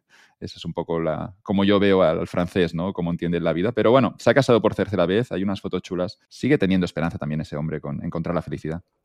Y seguramente acabe como Schopenhauer, ¿no? Yo, sí que veo a Houellebecq como que es un hombre que eh, va de menos a, de, más amargado a menos amargado. Yo... Eh, cada vez lo veo más feliz. Claro, es, bueno empezar la vida como emo, porque eso te lleva a que después a los 60 años estás como relativamente satisfecho. Normalmente, el, digamos que la evolución, al menos para mí, es, al, revés, ¿no? A los 20 estás con mucha ilusión, con muchas ganas, y poco a poco como que la vida te va poniendo a sitio y, terminas apagándote. Él defiende la, vejez, eh, Schopenhauer, bueno, también porque su propia autobiografía, ¿no? Pero él, él él defiende que, la vejez tiene la parte esa positiva de que hay una supresión de los deseos prácticamente biológica, o sea, por, un imperativo biológico, ¿no? Uno cuando, a medida que se hace mayor, pues claro, eh, tiene menos apetito sexual, menos apetito por comer, o sea, ese, digamos, ese apagamiento de los deseos, eh, pues le hace al final, si uno sigue la filosofía de, de esa supresión, le hace al final si uno se ha cultivado interiormente y tiene esa vida interior de la que hablábamos, eh, disfrutar una asistencia muy pacífica eh, eh, y, creo que es lo que es lo que le pasó a Schopenhauer, desde luego, y es probablemente lo que le esté pasando a, a, ¿no? Yo, es lo que decíamos, ¿no? Yo cada vez lo veo más, al tío como más feliz, ¿no? Más risueño, ¿no? Se casa, está con la, creo que tiene una mujer, la mujer japonesa, creo, y tal, mucho más joven que él, además. Y él está, yo creo, ahora como, está como, se le ve como más, probablemente más feliz, ¿no? Incluso la, última obra que que ha escrito, eh, el tono es totalmente más diferente de lo que estábamos acostumbrados a leer en, en ¿no? Por lo tanto, bueno, no, no me extrañaría que, que él acabara eh, casi como Schopenhauer, ¿no? Eh, con una asistencia razonablemente feliz, al menos para los estándares del propio, del propio con algunas frases que tengo por aquí de Houellebecq, que tiene la parte pesimista, esta, por ejemplo, es de un personaje en las partículas elementales, dice lo siguiente, la gente suele decir que los ingleses han desarrollado sus cualidades de sangre fría y de reserva, y también una manera de enfrentarse con humor a los acontecimientos de la vida, incluso los más trágicos. Es bastante cierto y una completa estupidez por su parte. El humor no nos salva, no sirve prácticamente para nada. Uno puede enfrentarse a los acontecimientos de la vida con humor durante años, a veces muchos años, y en algunos casos puede mantener una actitud humorística hasta el final, pero la vida siempre nos rompe el corazón. Por mucho valor, sangre fría y humor que uno acumule a lo largo de su vida, siempre acaba con el corazón destrozado. Y entonces uno deja de reírse. A fin de cuentas, ya solo queda la soledad, el frío y el silencio. A fin de cuentas, solo queda la muerte. Así que si alguien ha roto hace poco con su pareja, pues que no lea Wellebeck. Pero después tiene esa parte positiva, ¿no? En algunos momentos, pequeñitos momentos de sus obras, y en otro momento, en unos personajes, en este caso, Cristian dirá lo siguiente en las partículas elementales. Quiero vivir contigo, tengo la impresión de que ya está bien, que ya hemos sido lo bastante desgraciados durante demasiado tiempo. Luego vendrá la enfermedad, la invalidez y la muerte. pero creo que podemos ser felices juntos hasta el final. En cualquier caso, tengo ganas de intentarlo. Creo que te quiero.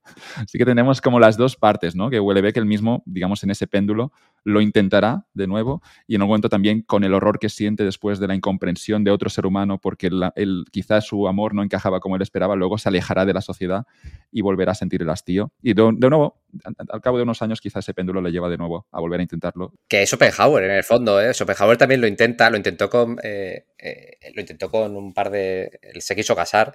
¿Qué, le, eh, pasó con las mujeres aquí? Porque le han acusado de, de misoginia, obviamente, fragmentos donde eso que decías que sería cancelado. No, sabía ni que había tenido pareja, que no, que había tenido, que había paseado con una chica por Venecia. No, no sabía que eso había ocurrido, porque mi cabeza es que Schopenhauer simplemente es una persona que se había alejado de las mujeres y que no había querido saber nada de ellas. No, no, él, tuvo, él, tuvo, vamos, estuvo a punto de casarse con una, em, con una bailarina, creo, una corista del teatro de allí de, no sé si de, creo no sé, de Frankfurt o de Hamburgo, no, lo recuerdo, pero él estuvo a punto de casarse y de hecho no se casó porque le, puso los cuernos la, eh, esta mujer, ¿no? Y después tuvo diferentes amantes y, no llegó a cuajar, de hecho, una de, una de ellas le abandonó y tuvo, bueno, la, que le puso los cuernos, de hecho, le puso los cuernos porque tuvo un hijo con, la persona con la que le había engañado, ¿no? O sea, eso, claro, acabó, eh, si ya tenía una opinión probablemente desfavorable eh, en un primer momento, eh, no ayudó, su experiencia personal desde luego no ayudó en, modo alguno a que, a que mejorara la impresión sobre el género femenino. Sí que es verdad que... Pero no es que odiase a las mujeres, yo creo que odiaba a, todo, a toda la humanidad, ¿no? Odiaba todo, sí, efectivamente, pero bueno, con, las mujeres sí que es verdad que hay fragmentos en los que se nota que hay una cierta inquina, ¿no? Tienen el aforismo ese famoso de mujeres, cabellos largos y ideas cortas, eh, que, bueno, pues es que es, bueno, auto, bastante autoexplicativo. Pero, pero él, después al final de, y él lo reconoce en una de, sus, de las cartas eh, y uno de los manuscritos que se encontraron cuando él muere, hay muchos manuscritos que se encontraron en su en su casa y que se publicaron después. Y él lo reconoce en una especie de diario que llevaba que él, al final de su vida, pero muy, muy al final, eh, conoce una, una, escultora inglesa que va allí a, su, a su, casa de, de, Frankfurt a hacerle un, una escultura, que de hecho sería después la escultura que hemos visto, el molde, digamos, de esa escultura es el que, de la escultura típica que hemos visto siempre de, Schopenhauer.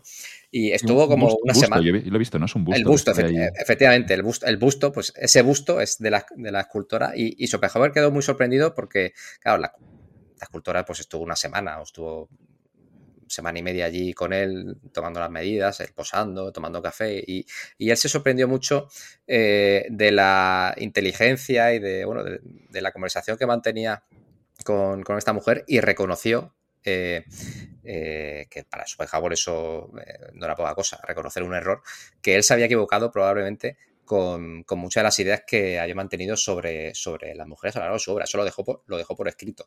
O sea que, bueno, como vemos al final de su vida, eh, bueno, pues también se, vio, se daba cuenta, se dio cuenta de, de algunas de las cosas y, la opinión, al menos desfavorable, eso parece, eh, cambió, ¿no? Con ese, con ese encuentro que tuvo, ¿no? Con esta, con esta artista. Igual que el arte te permite por un momento desconectar del sinsentido de la vida. Es, cierto que el amor, aquí yo creo que seguramente fue la revelación de Schopenhauer ya cuando era mayor, ¿no? El hecho de sentirte querido, sentir que para alguien que, te quiere cuidar eh, por lo que eres, seguramente también te puede aportar por un momento esa desconexión que, te, te ofrecía el arte también, ¿no? De hecho, él lo decía, eh, precisamente de la cultura esta, hablaba con un amigo y lo deja por escrito en una carta, dice que él estaba encantado con, con, esto porque eh, se sentaban a tomar café y parecía como que estuvieran casados.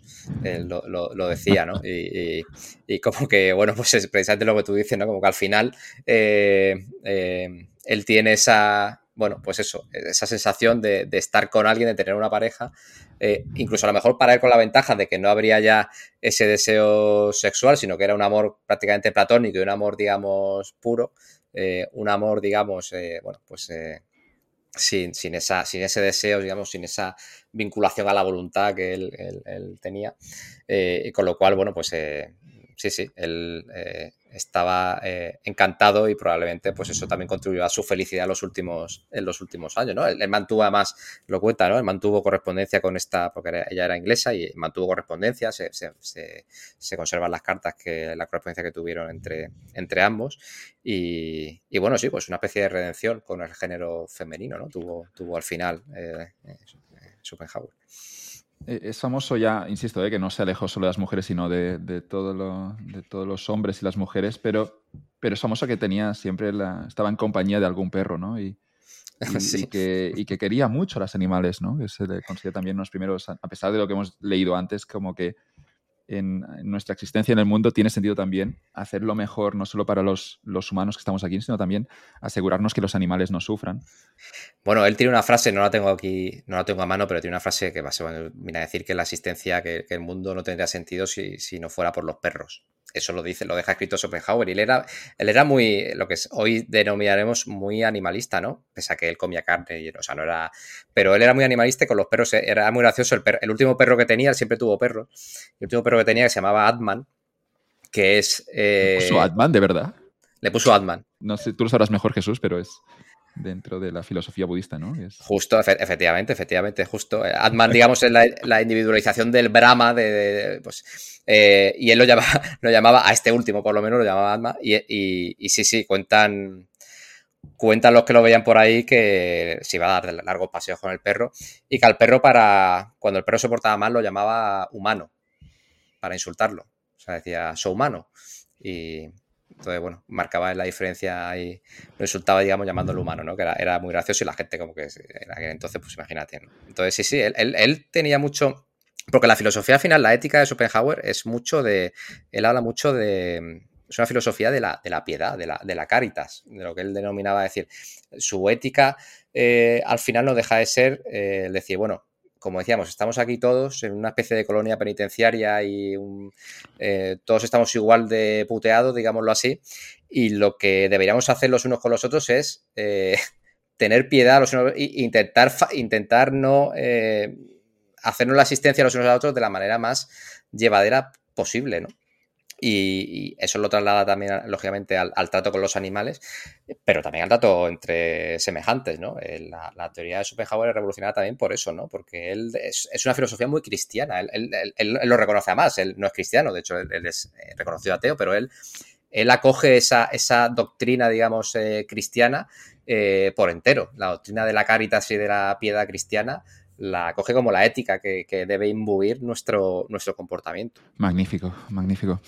Me gustaría tratar en esta parte de la entrevista el, libro ese de los aforismos sobre el arte de vivir, porque hay una primera, hay un, fragmento inicial donde básicamente separa, lo, separa la existencia en tres dimensiones. La primera sería lo que uno es, lo que uno tiene y luego lo que uno representa. Lo que uno es según Schopenhauer, es la personalidad, el sentido más amplio del término.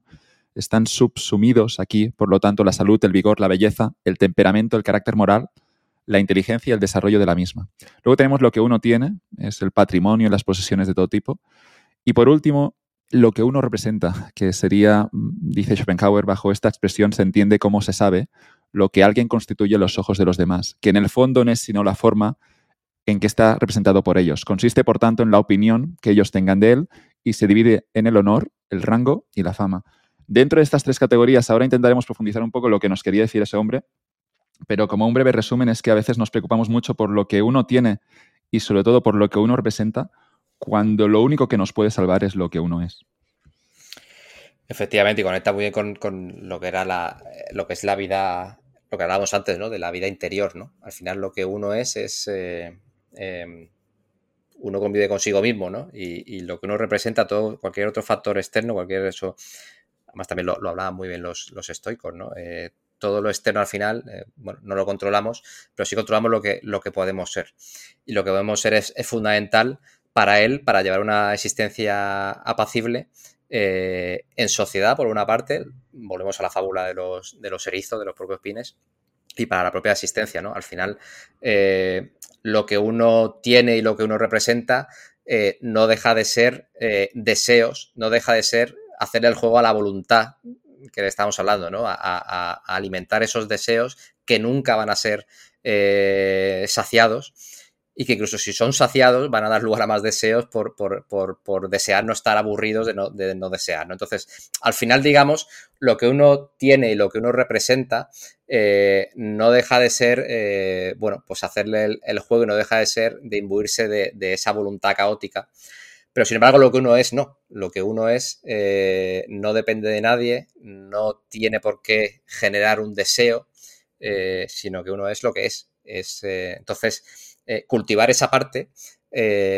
o centrar nuestros esfuerzos en cultivar lo que uno es hace que al no cultivar los demás no demos rienda a, bueno, pues a, desear, ¿no? A, entrar en ese péndulo, a entrar en esa dinámica de generadora de sufrimiento eh, que, a la que puede llevar, ¿no? El, cultivar esos dos aspectos, digamos, externos de alguna manera de, la vida, lo que se tiene y lo que se representa.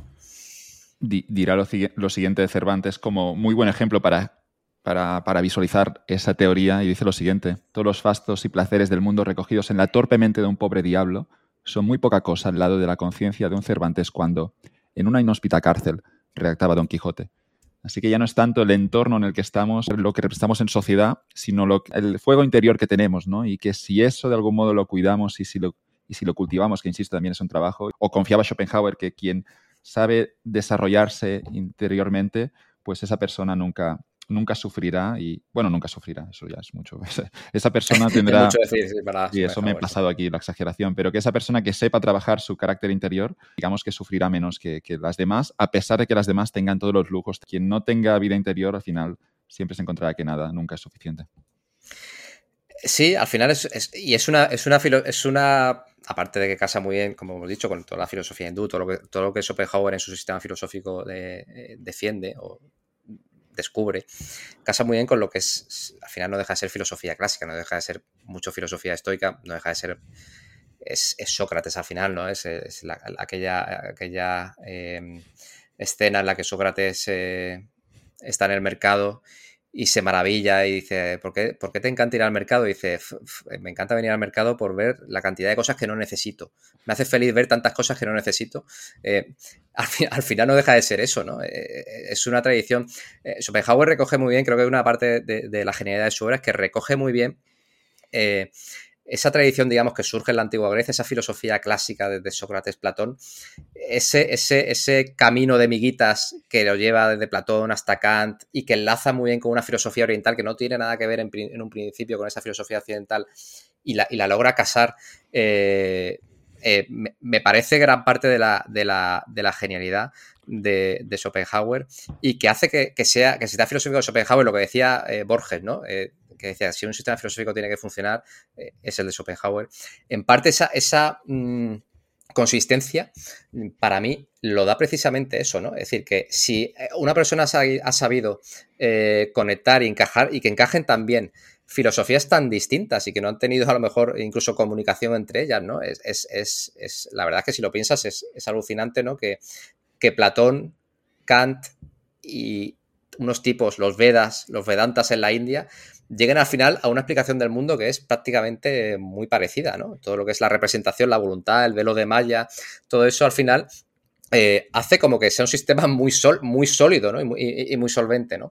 Y, bueno, pues lo, que comentaba, ¿no? pues al final es, es eh, Schopenhauer es, mucha filosofía, es mucha eh, filosofía clásica en ese sentido, ¿no? de cultivar el interior, cultivar el yo, hacerlo, creo que tiene también un fragmento en sus obras de, que uno tiene que, su, el alma o digamos el interior tiene que ser, eh, eh, alimentarse y ser como un fuego, eh, como una habitación caldeada en una noche de, Navidad, ¿no? Algo así, ¿no? en mitad del frío. Tengo el fragmento aquí, si me permites, lo voy a leer porque este, es, este es magnífico. este, yo, no, no, sé si alguien lo ha expresado de forma más directa, más clara, más, más bonita.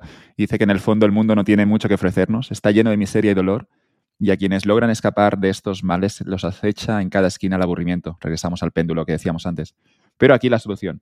Bueno, además, por regla general, la maldad y la estupidez son las que dictan la pauta.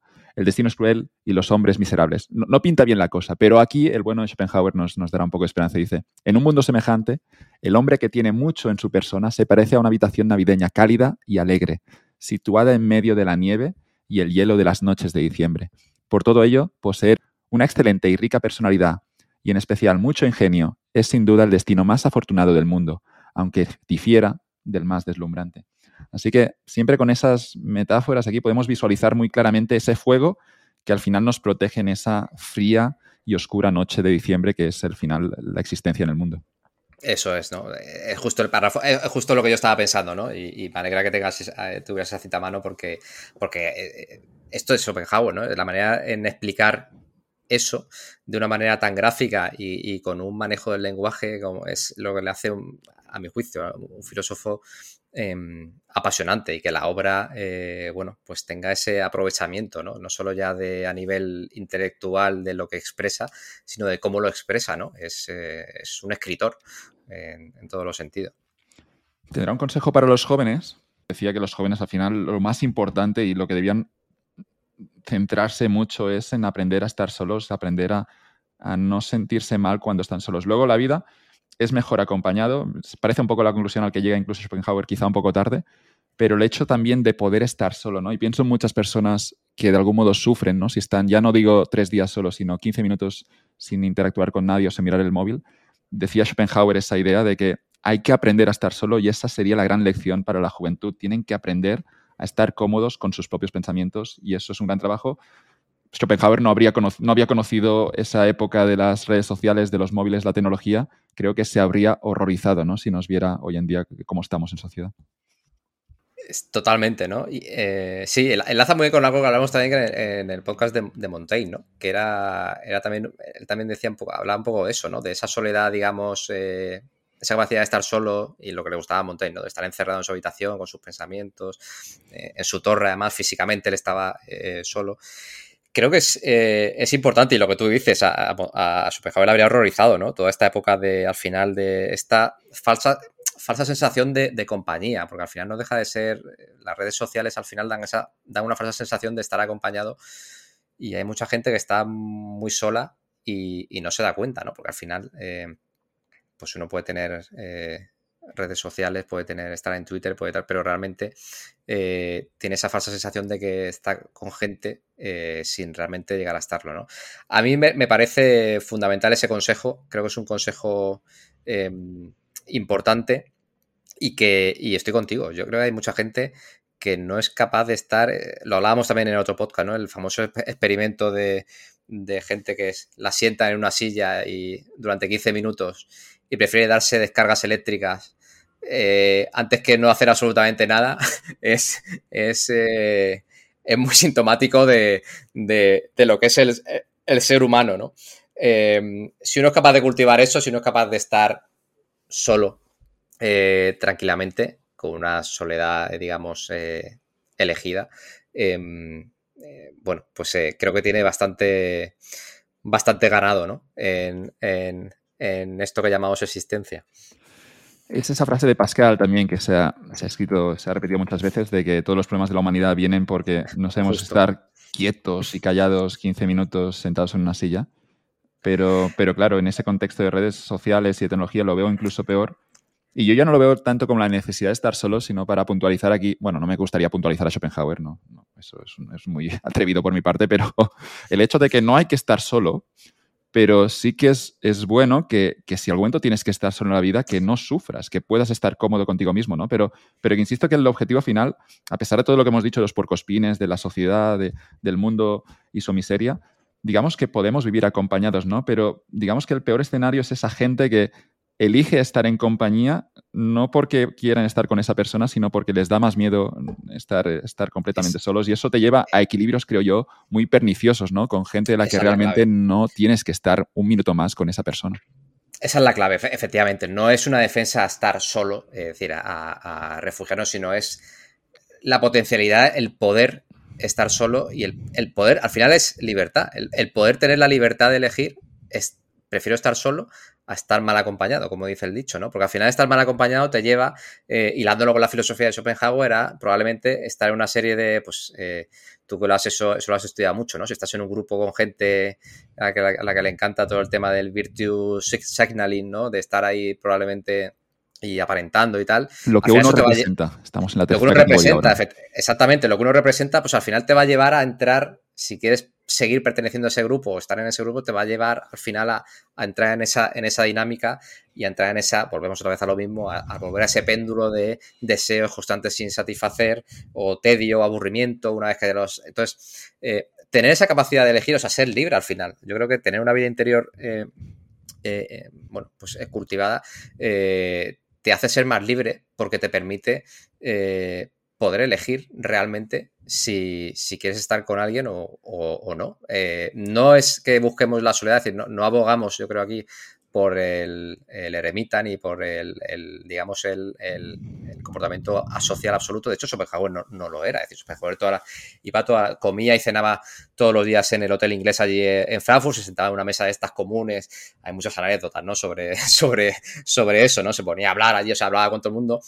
Y después, y después a lo largo de su vida, pues él recibía visitas y estaba encantado. O sea, Schopenhauer no era el, a lo mejor se tiene esa, esa, esa concepción, ¿no? No era tampoco un, tipo eh, solitario eh, en su torre de marfil eh, para nada. Es decir, era un hombre que vivía en sociedad, como, como los cuerpos pines, ¿no? Que hemos hablado antes, ¿no? Que vivía en sociedad, pero que tenía esa potencialidad, tenía esa libertad para, en un momento determinado, pues poder retirarse, escribir su obra, leer, cultivarse.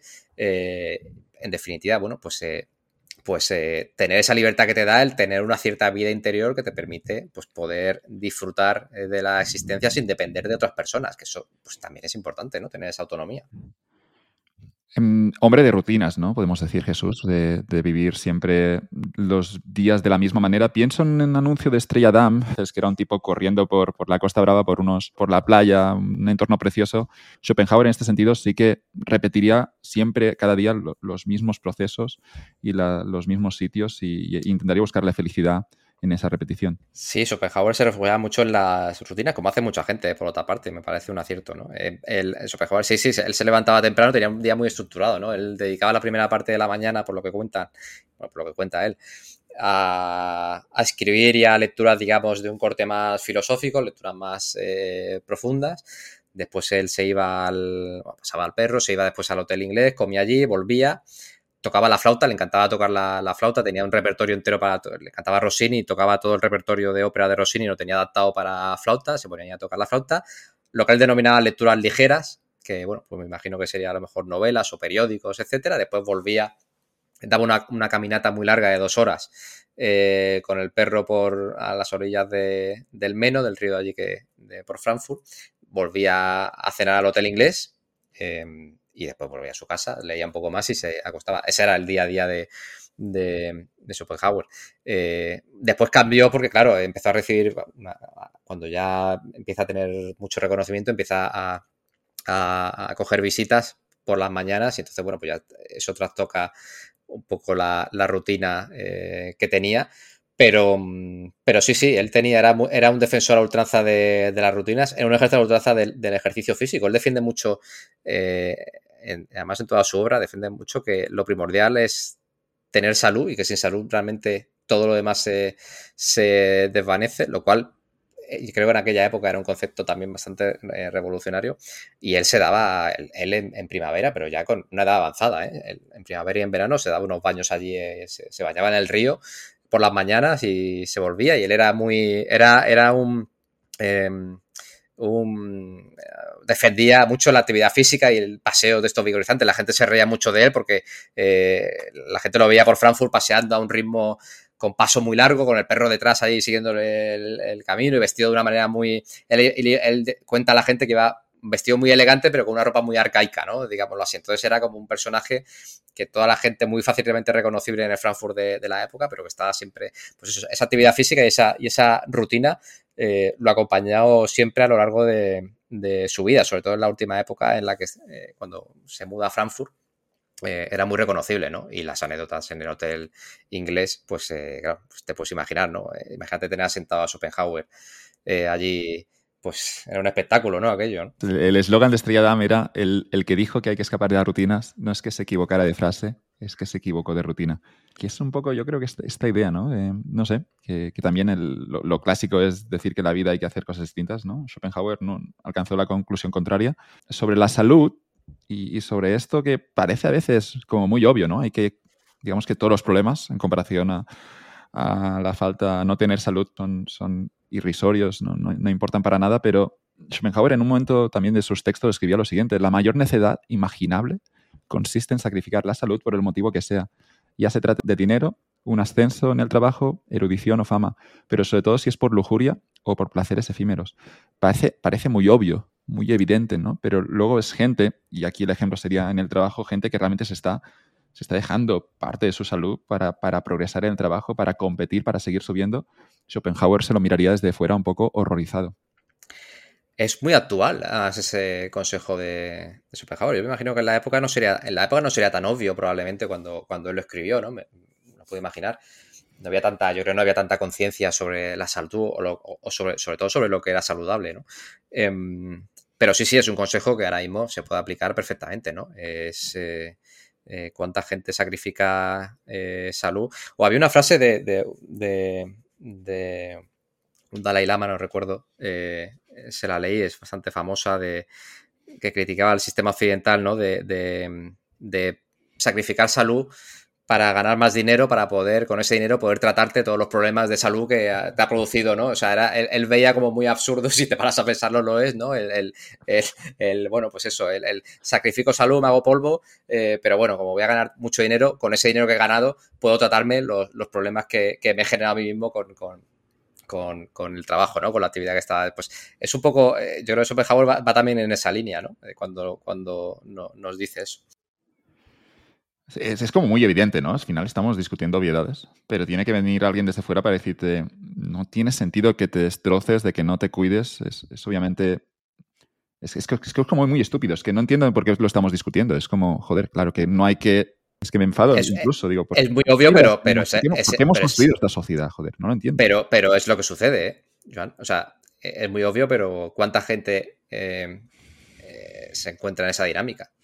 Y son conscientes de eso, bueno, eh, de alguna manera y, bueno, pues no sé si la inercia o la, la, sociedad que hemos construido o el sistema, al final te lleva, te lleva a eso, ¿no? Eh, creo, creo que es, eh, vamos, es rabiosa actualidad y, y, y, mucha gente, pese a lo obvio, se encuentra de lleno en esa, en esa dinámica perversa me, sigue gustando esta parte de lo que uno es, lo que uno tiene, lo que uno representa, porque creo que nos, nos puede ayudar a la hora de estructurar futuras decisiones. Insisto que Schopenhauer planteaba que lo único que debía importante es, es lo, que uno es y que deberías de algún modo ignorar lo que uno tiene o lo que uno representa. Pero digamos que, Schopenhauer aquí mm, lo, que hacemos es, es también hablar un poco de esas grandes mentiras que son la fama, eh, el hecho de tener poder, incluso los, ricos, ¿no? Y, esa idea que incluso los ricos ignoran que, que, se, creen, se creen que son triunfadores, ¿no? Pero, pero luego no dejan de ser unos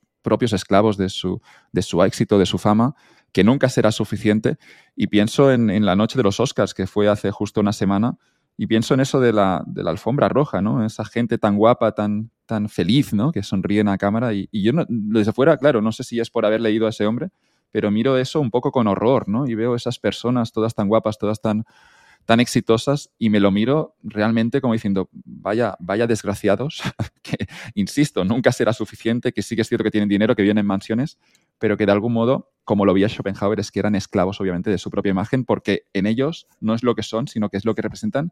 Y cuando obviamente dejas, termina una película, tienes que hacer otra y que insisto que lo único que se puede salvar es el que invierta más en lo que uno es y no lo que tiene ni lo que representa. Es que lo, definitivo, cuando uno lee la obra de, Claro, cuando uno lee la obra, estudia un poco la obra de Schopenhauer, claro, el, efecto transformador que tiene Schopenhauer es que ves el mundo de otra manera. eh, como representación. Eh, lo ves como representación, es, verdad, o sea, al final, pero, eh, o sea, él, dedica dos tomos a eso, pero al final, eh, no, o sea, lógicamente... No me, cambio, no me cambio por un actor de Hollywood ni loco. Eh, claro, exactamente. Cuando, cuando, uno ve eso, o sea, cuando uno ve las dinámicas, lo que significa, digamos, pues eso, lo que significa, cuando uno entiende el mundo como lo entiende Schopenhauer y, y, llega a esa conclusión, ¿no? De que el mundo pues, carece de sentido, que estamos imbuidos de esa voluntad y que todo es representación al final, uno ve el mundo de, lo ve con distintos ojos. Ese es el efecto, yo creo que tiene. Y es por lo que Schopenhauer, yo creo que tiene ese efecto eh, catártico con mucha gente. Lo tuvo con, con lo tuvo con Borges, lo tuvo con Tolstoy, tuvo con muchísima gente eh, y gente con un empaque intelectual eh, importante, ¿no? O sea, ese, ese, deslumbramiento que uno tiene cuando lee a Schopenhauer y le dedica un cierto estudio, sinceramente, te hace ver el mundo de otra, de otra manera y con otros ojos. Y todo lo que tú dices, toda esa representación, todo, todo eso, em, pues al final em, hace que, veas el absurdo de toda esa, de todo ese velo de malla, de toda esa representación que hay detrás de, tanto artificio, ¿no? Si algo tiene la filosofía de Schopenhauer, probablemente sea, sea eso, ¿no? Que te hace. te cambia la manera de ver la realidad. Em, eh, no sé si para bien o para mal, ¿eh? pero te la cambia. No para bien, bien, Yo creo que para bien, pero bueno, habrá gente a lo mejor que sea algo muy duro, ¿no? Y tendrá que asimilarlo, pero, pero, pero realmente te cambia al final todo, ¿no? Eh, eh, y, al imbuirte del sistema, como lo que decíamos antes, de ser un sistema filosófico también cerrado eh, y también conectado, ¿no?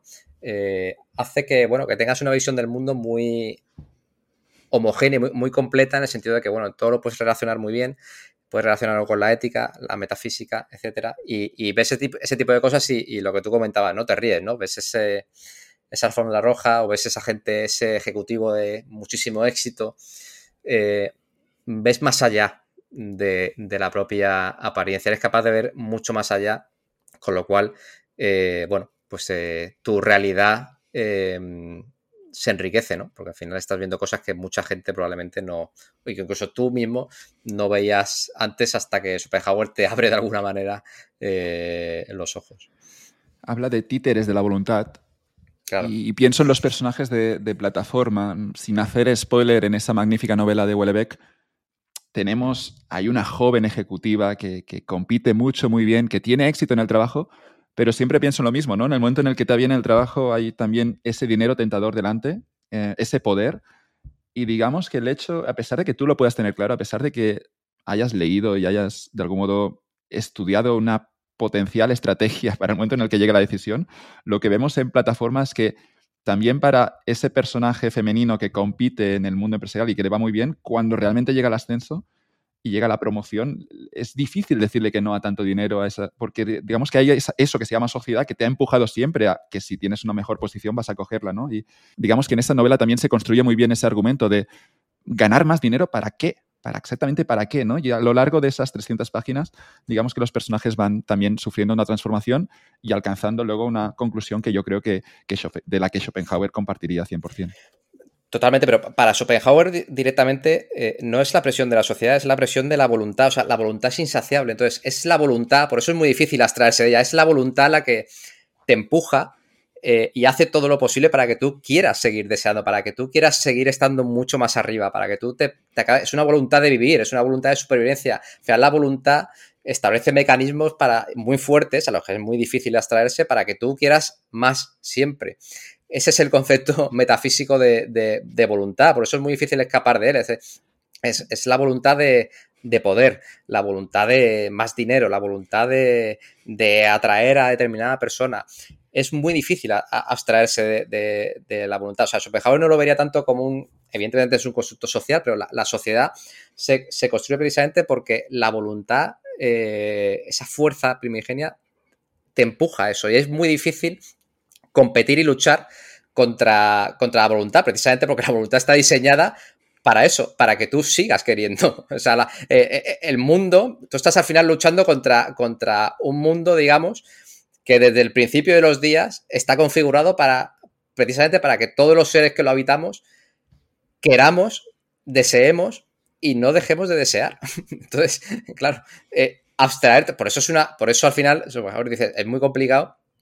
Al final, eh, claro, ¿quién lo consigue esto? Pues lo consiguen los santos, lo consiguen los ascetas, lo consiguen los bodhisattvas, lo consigue Buda, lo consigue muy poca gente, porque al final es luchar, digamos, contra una fuerza primigenia eh, que está, digamos, eh, mm, focalizada en, obligarte a, sucumbir a ella, ¿no? Es, él lo ve muy evidente en todo el tema, en, su teoría del amor sexual, ¿no? Y del deseo sexual, ¿no? Pues al final, eh, él, lo defiende muy bien cuando él dice, dice, ¿por qué muchas veces nos sentimos atraídos por personas que son totalmente lo opuesto a, nosotros, ¿no? La teoría de los polos opuestos, muy famosa, ¿no? y él lo defiende fíjate, para que veas hasta qué punto Superjugador de teorías para todos, que también tiene una teoría para, eso, ¿no? Su sistema alcanza absolutamente, absolutamente todo.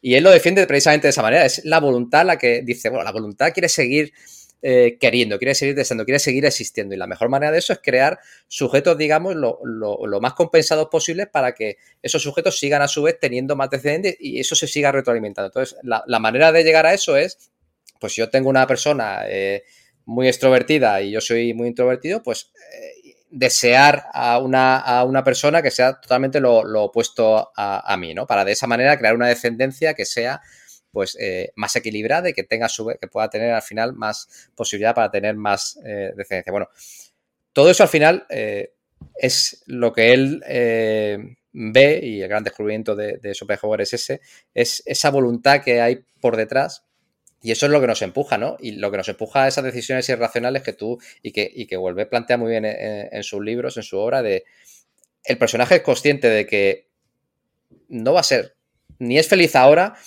ni va a ser más feliz, probablemente lo contrario, ni va a ser más feliz cuando logre el ascenso, ni cuando tenga más dinero. Eh, y sin embargo, lo que tú dices, ¿no? Eh, mm, una fuerza, algo, como si fuera un títere, eh, le lleva a, aceptar, le lleva a seguir en esa, en esa, en esa vida, ¿no? Eso es la voluntad eh, de Schopenhauer. La teoría de los polos opuestos además nos lleva a que vamos a ser más miserables porque estamos buscando a alguien que es que realmente no encaja tan bien con nosotros, ¿no? Y llegamos también a esa idea de que, claro, es que la felicidad no es ningún tipo de objetivo. La felicidad, obviamente, a veces es la consecuencia de cuando has tomado alguna decisión concreta, pero que la felicidad como objetivo en la vida es una locura y que, obviamente, es que el punto de Schopenhauer lo lleva más allá, es que lo que está diciendo es que no estás diseñado para, para ser feliz y lo que estás diseñado de algún modo es para sobrevivir y para reproducirte, incluso miserable la mayor parte del tiempo, porque es que te vas a sentir atraído por gente que a veces es, incompatible contigo te vas a sentir atraído por gente que es incompatible contigo, lo cual te va a llevar a mayores sufrimientos. si no, si no, si acabas sin tanto. Si estás atraído por alguien. Era un cabrón, ¿eh? Aquí, o, el creador, aquí, el que haya montado un poco el sistema nos odiaba bastante. ¿eh? Él decía que era una fuerza demoníaca. Eh, que no se podía, él no hablaba de Dios, lógicamente, su sistema es totalmente ateo, la voluntad, precisamente, y es otra de las revoluciones de, Schopenhauer, eh, es que eh, la tradición, digamos, hasta ahora defendía, digamos, pues que había un Dios o que había algún tipo de ente, digamos, por encima, digamos, de lo que era el mundo, pero Schopenhauer defiende que no, que todo es voluntad y que si no hay voluntad lo que es es lo que es la nada, lo que hay es la nada, ¿no? Entonces, todo es voluntad y esa voluntad es demoníaca, él decía, esto no puede ser obra de nadie, de un buen genio, es algo tampoco perverso, es, una voluntad que está, realmente está más allá, lo que decía Nietzsche, está más allá de la, de la moral, está más allá del bien y del mal. La voluntad se mueve en unos polos eh, que no son humanos, o sea, la voluntad se mueve en, su propio, digamos, eh, rango de, valores que no tienen por qué ser la construcción, la representación que nosotros hemos hecho de, eso, ¿no? Entonces, la voluntad está más allá de, toda moral. Eh, lógicamente no, no es ni buena ni mala, es caótica. Y, como es caótica, pues eso es lo que nos provoca a nosotros esa frustración, ¿no? De que somos marionetas, si, no nos, si nos dejamos llevar, pues, pues lo que hemos dicho antes, ¿no? Te sientes atraído por determinada persona, tú sabes que esa persona en el fondo no te, no te va a traer la felicidad, pero una fuerza que no sabes explicar, la voluntad, eh, te lleva a eso eh, y evidentemente, pues va a haber un deseo a lo mejor satisfecho, pero ese deseo va a dar lugar a mayores deseos y si esa persona no te corresponde, eh, te vas a frustrar, y si te corresponde también te vas a frustrar porque vas a tener, decir, entras en esa, en esa rueda, ¿no? Eh, en ese, volvemos otra vez a ese péndulo, volvemos a ese, eh, a ese hastío existencial, a ese pesimismo, claro, pues que nos lleva otra vez a, volvemos a, darle la razón a, a, Schopenhauer, ¿no? Y al final a, tener que claudicar y bajar la cabeza y decir, pues, eh, pues es que sí, tenías razón, ¿no? Probablemente, ¿no? Eh, eh, es, esta visión del mundo que tienes, por muy pesimista que sea, pero y por mucho que no dura, pero es que es la que es. No, no podemos intentar imaginarnos otra y, montarnos un constructo mental de que estamos aquí para ser felices y que tal, pero lo que él decía, ser es padecer. Y, el problema es que Schopenhauer escribe muy bien y lo explica muy bien. Por lo tanto, eh, bueno, pues ese es el gran problema que tenemos, ¿no? De que es bastante convincente. Me gusta el discurso de Jim Carrey al que invitaron a los Lobos de Oro hace algunos añitos y dijo lo siguiente para, para, introducir, a, para introducir a los ganadores. Soy el dos veces ganador del Globo de Oro Jim Carrey. ¿Sabéis? Cuando voy a la cama por la noche, no soy solo un tipo que va a la cama soy el dos veces ganador del Globo de Oro Jim Carrey, dándose un merecido descanso. Y cuando sueño, no sueño cualquier viejo sueño, no señor. Sueño con ser el tres veces ganador del Globo de Oro, Jim Carrey. Porque entonces seré suficiente. Finalmente será cierto. Y podré por fin detener esta terrible búsqueda, que por lo que sé no me llenará. Pero son importantes estos premios. No, quiero que pienses que solo porque si desapareciera nuestro sistema solar no serías capaz de encontrar a un solo humano ni nada de la historia a simple vista. Pero desde nuestra perspectiva, esto es enorme. Una vez más, estos son los nominados a la mejor película de comedia. A mí no me ha hecho gracia. Sí que es cierto que lo presento a través de la comedia, pero, pero es realmente un mensaje destructivo. Es una risa nerviosa, a lo mejor, ¿no? De la típica risa de. Pero fíjate, es un, es un discurso fantástico y es Schopenhauer es vena. O sea, es precisamente eso. O sea, es precisamente eso. Esa. Cuando uno no es capaz de. Y aparte uno se da cuenta, ¿no? Intuitivamente, ¿no? Pero claro, eh, cuando uno satisface ese deseo, pero quiere más. Eh, y, llega y, vuelve a querer más, esa es la voluntad, ¿no? Eh, actuando, ¿no? Y, bueno, pues cobra todo el sentido precisamente lo que estamos eh, hablando, ¿no? Eh, y la gente se da cuenta, es decir, la gente tiene esa intuición, igual que la, igual que la filosofía de Schopenhauer se basa precisamente en esa intuición que él tuvo, y él lo dice mucho a lo largo de su vida, él tuvo esa intuición, esa chispa y, eso le llevó a, escribir. Él estudia filosofía precisamente y escribe la obra por eso, porque él se da cuenta de que esa intuición que ha tenido de mm, estamos aquí, este mundo, estamos aquí para padecer, esto no puede ser así. Y él escribe y se va, y a medida que va escribiendo se va autoconvenciendo, ¿no? Y va, evidentemente, pues va, va eh, eh, lee los Upanishads, lee filosofía hindú, lee, eh, lee Platón, lee Kant y todo hace confirmar eso, ¿no? Em, pero si es que al final, pues es lo que decíamos, ¿no? Al final uno cuando lee o cuando ve ese discurso de, de, Jim Carrey y uno ha leído a Schopenhauer, eh, dice, lo ve clarísimo, ¿no? Lo que hemos dicho, ¿no? Uno se pone ya las gafas de, Schopenhauer y, no tiene secreto, no se sorprende, ¿no? No es algo que le sorprenda. Eh, lo que hace es una confirmación de lo que ya sabía o intuía. Jesús, queda clarísimo el sistema de pensamiento, la metafísica de Schopenhauer. Y solo hemos mencionado muchos libros, ¿no? Y, yo al menos, hemos dicho antes que había ese pequeñito de Wellebeck que es en presencia de Schopenhauer. También los aforismos sobre el arte de vivir y los, los aforismos sobre la felicidad, si es así el título. ¿El aforismo sobre? ¿O el arte de vivir la vida? No. Aforismo sobre el arte de vivir, sí. Aforismo sobre el arte de vivir, pero el que tienes, el, el, de, el de otro que tienes es. Tengo otro aquí que es El arte de ser feliz, que esto es una edición de em, Herder, que es una edición, vamos, es una editorial eh, conocida en el ámbito de la filosofía. Y este está muy bien también. Es un libro incluso más fino que el del arte de, eh, el arte de vivir. Es el libro de, que establece las reglas, digamos, de vida de Schopenhauer. También la edición la ha hecho eh, Franco Volpi que es el mismo que ha hecho las, que edita, digamos, los libros de Alianza Editorial. Y este libro también está muy bien, es una muy buena aproximación a todo lo que es filosofía práctica de, de Schopenhauer, es decir, alguien que quiera centrarse un poco en, la parte ética y no tanto en la parte metafísica que hemos hablado. Este libro, en forma de, pequeñas reglas, eh, está muy, muy, muy bien, muy recomendable para, para una primera aproximación. Yo creo que, que funciona.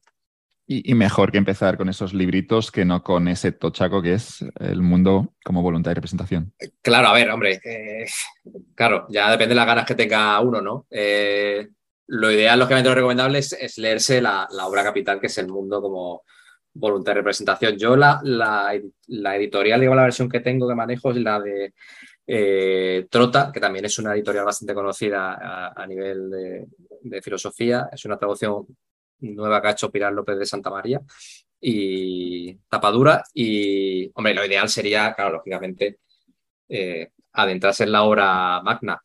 Tiene la ventaja de que es una obra, como decíamos antes, que con un estilo literario mm, muy depurado y muy sencilla de, entender. Es verdad que tiene pasajes, eh, bueno, pues más técnicos a lo mejor, porque hay muchas referencias a, la filosofía de Kant, pero el propio Schopenhauer lo tiene muy bien pensado porque, fíjate cómo era, que él directamente dice que si no estás familiarizado con la obra, con la metafísica de Kant, que no te preocupes. Él tiene un apéndice en, la en el que te explica precisamente la, filosofía eh, kantiana. O sea, que el propio Schopenhauer te, hace un poco el curso introductorio eh, de, metafísica kantiana para que puedas entender la, parte, digamos, eh, más técnica de, de su obra. El apéndice viene también en la, en la, edición que yo, que yo manejo, viene ese apéndice, así que bueno, también es recomendable. Yo lógicamente no puedo dejar de recomendarle el, mundo, pero sí que es verdad que bueno, es una obra que hay que, hay que afrontar con, cierto, con cierta disciplina, digámoslo así. Y si no podemos hacer como nuestro amigo Montaigne, de ir intercalando todas las lecturas con desorden, sin ningún tipo de estructura, y ir disfrutando de estas ideas desordenadas de Schopenhauer, porque, porque tampoco es cierto que está todo planteado de forma que, que, hemos dicho antes que está muy bien escrito, pero al menos en, en, los, en la parte de Parergas sí que hay como muchas ideas y digamos que, que, están de algún modo todas un poco desordenadas por allí. Sí, sí, o sea, lógicamente, aparte, bueno, tanto en Parega, en Parega mucho más porque, eh, digamos, son, como su propio nombre indica en griego, son cosas como muy dispersas, ¿no? Son pensamientos dispersos. O sea, que, eh, sí que es un libro que se, que se puede leer y se puede picotear sin ningún tipo de problema. incluso el mundo, como representación, también, porque realmente uno puede saltarse, puede cogerle el índice, saltarse los capítulos, digamos, dedicados a, a la parte, digamos, más metafísica y, ponerse a leer los artículos o los capítulos que le, que le interesen, la parte más ética, la parte más, lo que hemos hablado un poco, pues la teoría, teoría del suicidio, teoría de, del amor, eh, teoría, uno puede perfectamente, él lo tiene muy bien estructurado, o sea que puede coger capítulos sueltos y, y leerlos sin ningún, sin ningún problema. Yo recomendaría también, que es un libro que he encontrado hace poco, eh, lo que comentaba antes de las clases, digamos, de que yo Schopenhauer en Berlín, se han dedicado un libro que se llama Metafísica de las Costumbres, eh, también de editorial Trota, que es un libro relativamente fino. Y estas son las clases que daba Schopenhauer a, sus alumnos. Metafísica de las costumbres quiere decir básicamente teoría ética, y que no estamos hablando aquí nada eh, de, bueno, pues de tema metafísico ni, ni, algo excesivamente técnico, sino que es eh, bueno, pues, eh, teoría ética para el día a día, con la ventaja de que al ser lecciones que él daba en la universidad, pues tiene muy presente el, que el estilo sea muy propedéutico, que sea muy fácil de entender por, por parte del, del alumno. Y, y, ya si quieres, dejo una cosa, esto es café para muy cafetero ya, ¿eh? pero bueno, este, este, libro también lo encontré hace poco y, la verdad es que es, eh, yo sé que tienes en, tu audiencia mucha, mucha gente, mucho científico y mucho eh, informático, ciencia de computación y tal. Este libro se llama The Coding, está solo en inglés, ¿eh? The Coding Schopenhauer's Metaphysics. ¿Qué es esta maravilla? Esto, esto es the, Key to Understanding How It Solves the Hard Problem of Consciousness and the Paradoxes of Quantum Mechanics. O sea, esto ya es metafísica, metafísica de Schopenhauer enlazada con física cuántica. Em, bueno, como digo, eh, esto no es para todo el mundo. Eh, a mí me está costando, eh, yo tampoco soy aquí, pero bueno, me está pareciendo muy interesante. Lo ha escrito Bernardo Castro, que tiene, es un doctor en filosofía y, en, ingeniería informática. Em, ha estado bastante en compañías bastante importantes y, es un tipo que tiene muchos libros sobre precisamente la intersección entre metafísica y filosofía de la mente eh, eh, sinceramente es un libro que si haces el esfuerzo y te interesa, es bastante eh, recomendable. claro, porque date cuenta que la, lo que hemos hablado de Schopenhauer, toda la metafísica, toda la aplicación del fenómeno, la representación y la, la esencia, pues da mucho pie a todo el tema de explicaciones y paradojas en, física cuántica. Es decir, si, yo la realidad que veo no es la, realidad que yo proceso y que se me representa, no es realmente la, esencia ni la realidad en sí. Eso tiene mucha, tiene mucha chicha a la hora de, explicar, como digo, pues eh, física eh, cuántica y teoría de conciencia. Yo lo dejo ahí por si alguien se quiere atrever. Eh, bueno, pues es un libro muy, muy, muy interesante. Ah, y, ya, y ya con eso termino. Otro libro también que, que está muy bien como aproximación a Schopenhauer es este. Este es muy divertido. de la editorial Acantilado. Se llama Conversaciones eh, con Arthur Schopenhauer. testimonios de la vida y, la obra del filósofo pesimista. Esto es una recopilación de, es muy curioso, es una recopilación de cartas y de escritos de la gente que iba a visitar a Schopenhauer cuando estaba en Frankfurt aquí se ha seleccionado todo eso y digamos que nos muestra, digamos, lo que opinaba la gente que veía Schopenhauer sobre el propio Schopenhauer, aparte de, correspondencia y cartas que se han conservado y que se han, eh, bueno, se han rescatado de, la época de, bueno, de, cuando estaba allí en, Frankfurt. Eh, este es muy curioso porque, ya digo, da, digamos, la imagen que tenía el resto de gente que le iba a visitar sobre él y, bueno, la cantidad de, anécdotas te puedes imaginar que son, eh, son tremebundas, ¿no? Y tiene una ventaja también que hay un estudio introductorio eh, por parte de Luis Fernando Moreno Claros, que es, que es, bueno, que es uno, una de las máximas autoridades de Schopenhauer en, español, pues tiene un estudio introductorio que también como, como vía de acceso a la filosofía de, de Schopenhauer está, está muy, muy bien. Así que eh, Acantilado, Conversaciones con Arthur Schopenhauer, otro libro que yo recomendaría para iniciarse en, el filósofo.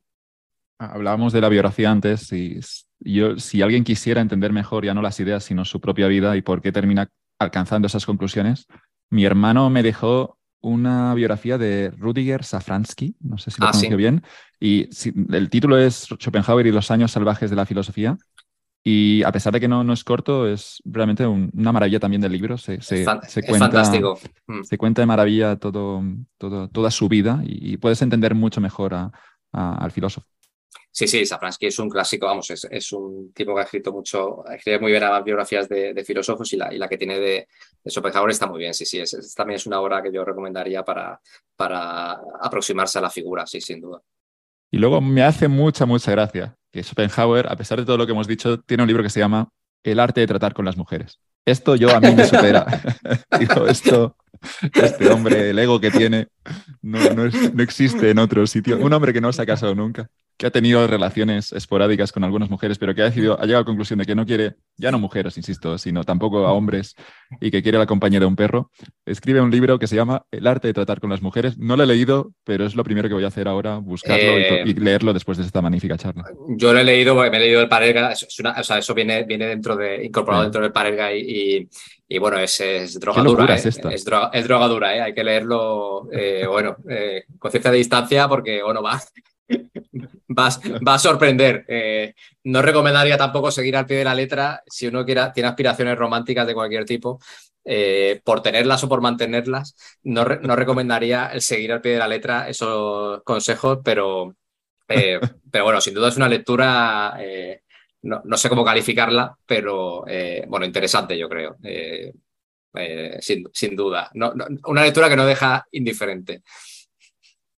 Claro, quizá habría escrito algo distinto, ¿no? Decíamos antes esa evolución, ya no en Schopenhauer, sino en todos los humanos, que por suerte la persona que éramos hace 10 años no es la misma que somos hoy. Y, Schopenhauer seguramente alcanza unas conclusiones distintas, ¿no? Cuando, cuando muere a, los 70 y poco años y, quizá incluso se arrepienta de algunas de sus decisiones, al menos con el, con el trato con las mujeres, con el hecho de vivir o no acompañado esta vida. Él lo reconoce, ¿eh? de hecho, cuando vamos hablando de la escultora que va y él deja por escrito que, bueno, que ha cambiado su percepción sobre las mujeres, de hecho eso aparece en el libro que he citado de acantilado de conversaciones con, con Schopenhauer, él, él, reconoce eh, que la, lo reconoce abiertamente que la, la eh, lo que él piensa y lo que ha dejado plasmado en su obra sobre las mujeres, él sabe y es consciente de que ha sido consecuencia con la mala relación que tuvo con su madre, él lo, reconoce. Eh, claro, el trato con, su madre eh, siempre fue desde, que tu madre, digamos, te rechace eh, y te manda una carta básicamente diciendo que no quiere saber absolutamente nada de ti y, efectivamente, desde ese momento la madre de Schopenhauer fallece y ellos no se vuelven a ver. claro, para, entiendo que para, para el filósofo marcó y marcó claro, el, devenir del pensamiento sobre, sobre las mujeres y supongo que eh, la aplicación práctica de sus relaciones pues también estaría un poco influeado por esa, esa, digamos, experiencia traumática que fue esa tensión constante con la madre y sobre todo esa ruptura total de, relaciones, ¿no? Eh, que, él reconoce que, fue realmente dura.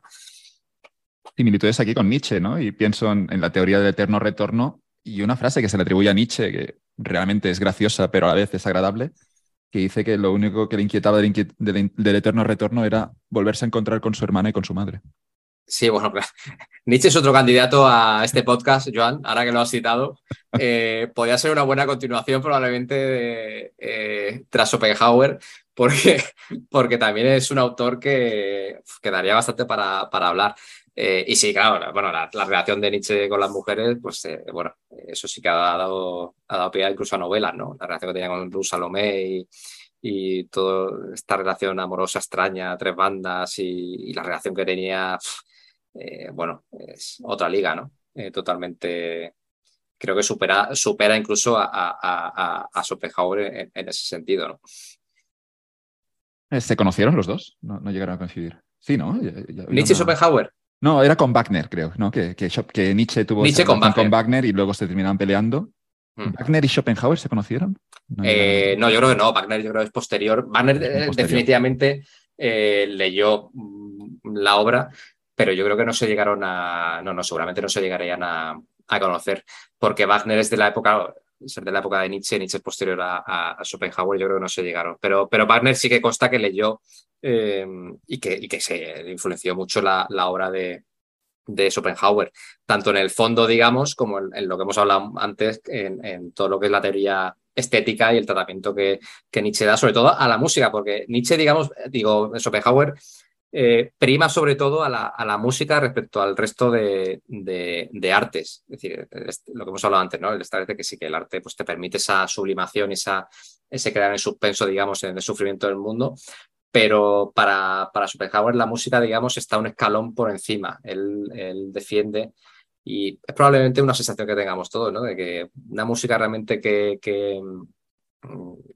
nos llene, una sinfonía, una, una, obra, eh, eh, tiene un efecto sobre el espíritu humano eh, superior al de cualquier otra de las, de, las, de las artes que había por aquel. Entonces, lo cual nos lleva, ya, no quiero tampoco derivar mucho, pero nos llevaría a, que la música al final no deja de ser vibración y nos llevaría a lo que he hablado antes del libro anterior de física cuántica y física, de al final todo lo que es teoría de cuerdas y la teoría de vibración, al final del universo, muchos físicos entienden que es vibración, que son vibraciones, con lo cual encajaría muy bien esa, esa, ese, digamos, esa línea entre la música, que no deja de ser vibración en el aire, y, sonidos, y, lo que sería la voluntad, lo que sería la esencia del universo, que no dejaría de ser también de alguna manera esa, esa vibración constante o esa, ¿no? Eh, eh, Schopenhauer lo, lo, encaja también de esa, de esa manera, ¿no? Eh, el tema de la música y por lo tanto, bueno, pues claro, Wagner quedó, quedó encantado ¿no? con, con esa aplicación.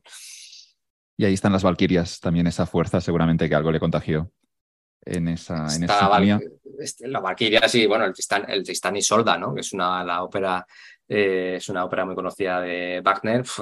Tristán y Solda es Schopenhauer. Eh, puro y duro. Eh, es ese amor, digamos, que no termina de, consagrarse, es, bueno, que es directamente el mundo como voluntaria representación, es la obra más, de la, con la influencia más clara probablemente de Schopenhauer de todo el repertorio de, Wagner, ¿no? Hasta ese punto eh, de influencia. Hacen un festival muy, muy, muy famoso todos los veranos incluso en un edificio donde hay esas grandes óperas de Wagner que además duran entre 3 y 4 horas, que, me, que si, lo, si lo recuerdo bien, los asientos incluso son incómodos para que tú estés alerta todo el rato y no te duermas. no te duermas. Y ahí está esa, esa, ópera que diseñó el propio Wagner al final de sus años. Eh, no, no, me saldrá el nombre del, del lugar, pero... y, fue, y fue revolucionaria porque... Beirut, creo que se llama Beirut. Exactamente, exactamente, Beirut, total, efectivamente. Em, fue revolucionaria por lo que tú comentas. Los asientos eh, que los hizo incómodo aposta para que la gente no se durmiera, porque claro, óperas de cuatro o cinco horas, eh, mucha gente no las aguantaba. Qué cabrón, Wagner. Sí, sí, y después hizo otra cosa que revolucionó, que hasta entonces no, yo no sabía, pero hasta entonces eh, todo el tema de, que no hubiera, o sea, de que se, una vez empezada la obra nadie pudiera entrar a, a la escenificación. Antiguamente las óperas uno llegaba tarde, estaba a lo mejor tomándose algo así con la amante, con la compañía y tal, y entraba cuando quería, se sentaba, etcétera, daba, un poco igual. Y, Wagner fue el primero, precisamente en esa, cuando construyó esa eh, ópera en Beirut, eh, que establece que una vez entrada, una vez eh, iniciada la, la, obra, nadie puede acceder a, a la sala, digamos, como muestra de respeto y porque ahí la gente tenía que ir, estaba totalmente imbuida de, la obra que iba, que iba a haber, ¿no? Eh, pero sí, sí, sí, efectivamente. Eh, Barner se lo, tomaba muy en serio sus representaciones porque yo creo que precisamente él le daba también ese carácter. Eh, es verdad que son óperas muy, probablemente Barner sean óperas muy filosóficas. si, si uno, si a uno le gusta la ópera, claro, pues tiene Rossini, Puccini, etcétera, a lo mejor ese tipo de obras no tienen ese trasfondo eh, tan mítico ni tan filosófico como tienen las obras de, Wagner, que tienen un desarrollo, aparte de un desarrollo larguísimo de 4 o 5 horas, como dices, pero tienen un trasfondo detrás que es básicamente, te digo, filosofía eh, pura y dura, ¿no? Nos despedimos de nuestro amigo Schopenhauer y me gustaría hacerlo con un pequeño consejo. Este podcast al final se llama Capital por el dinero, pero hablo de todo al final menos del dinero. Hablamos aquí siempre de, muchas cosas, pero nunca el dinero. Pero sí que hay un pequeño consejo de finanzas personales de Schopenhauer que dice que, que las personas, dice algo así que hay que controlar la voluntad, obviamente, hay que intentar controlar esos instintos, algo que hemos discutido a lo largo de este, de este podcast, pero alcanza esta bonita esta conclusión que dice, son incontables las personas que se han visto sumidas en la pobreza porque habiendo dispuesto de, de dinero, lo gastaron para mitigar temporalmente el aburrimiento que les agobiaba. Así que Schopenhauer también aquí esconde algunas lecciones en contra del consumismo y para gestionar mejor nuestro dinero. ¿Hasta qué punto animaría a toda la audiencia a pensar, yo el primero, hasta qué punto nuestras compras, cuando llenamos aquí la, el carrito de Amazon de cositas cuando vamos a comprar un sábado por la tarde, hasta qué punto estamos combatiendo el aburrimiento y luego simplemente pensar si esta es la mejor manera de, confrontar eso. Ya, como nota final, yo eh, termino eh, simplemente, eh, Schopenhauer algo de dinero sí que sabía, porque no es fácil, él se mantuvo toda su vida viviendo de las rentas, literalmente. O sea, él no trabajó, porque incluso cuando estuvo en Berlín, en la universidad, claro, el sistema allí no, era, no funcionaba, a él no le pagaban. En la universidad en aquel entonces te pagaban los alumnos que iban a tus clases, como él, como has dicho también, él como era, como tenía ese orgullo, se puso las clases a la misma hora que las que daba Hegel. Pues lógicamente, claro, tú imagínate, das las clases a la misma hora que Hegel y das unas clases en las que dices que ser es padecer y que esto es un... Claro, eh, duró lo que duró. Entonces, e, es un tipo que, que... En pleno romanticismo en pleno romanticismo, claro. Eh, es un tipo que se vivió de tal manera que, vivió toda su vida de, las rentas que generaba eh, el patrimonio que le había dejado su padre y, eh, no, su padre, sí, la familia, ¿no? Por lo tanto, algo sabría Schopenhauer sobre administrar su dinero, no cabe duda. Así que vamos a cerrar con un mensaje positivo. Tengo aquí uno bonito sobre la alegría, sobre los momentos que nos da la vida. Y escribía en Parerga, la mayoría de las cosas que se consideran extraordinarias son como las tramoyas del teatro, pura apariencia. Les falta sustancia.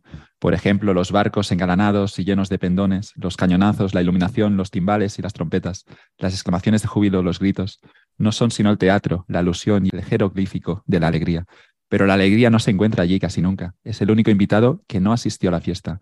Cuando la alegría va a algún sitio, lo hace por regla general, sin haber sido invitada y sin previo aviso, sans façon, sin formalidades, incluso introduciéndose sigilosamente a menudo, con las excusas más insignificantes y fútiles, bajo las circunstancias más cotidianas.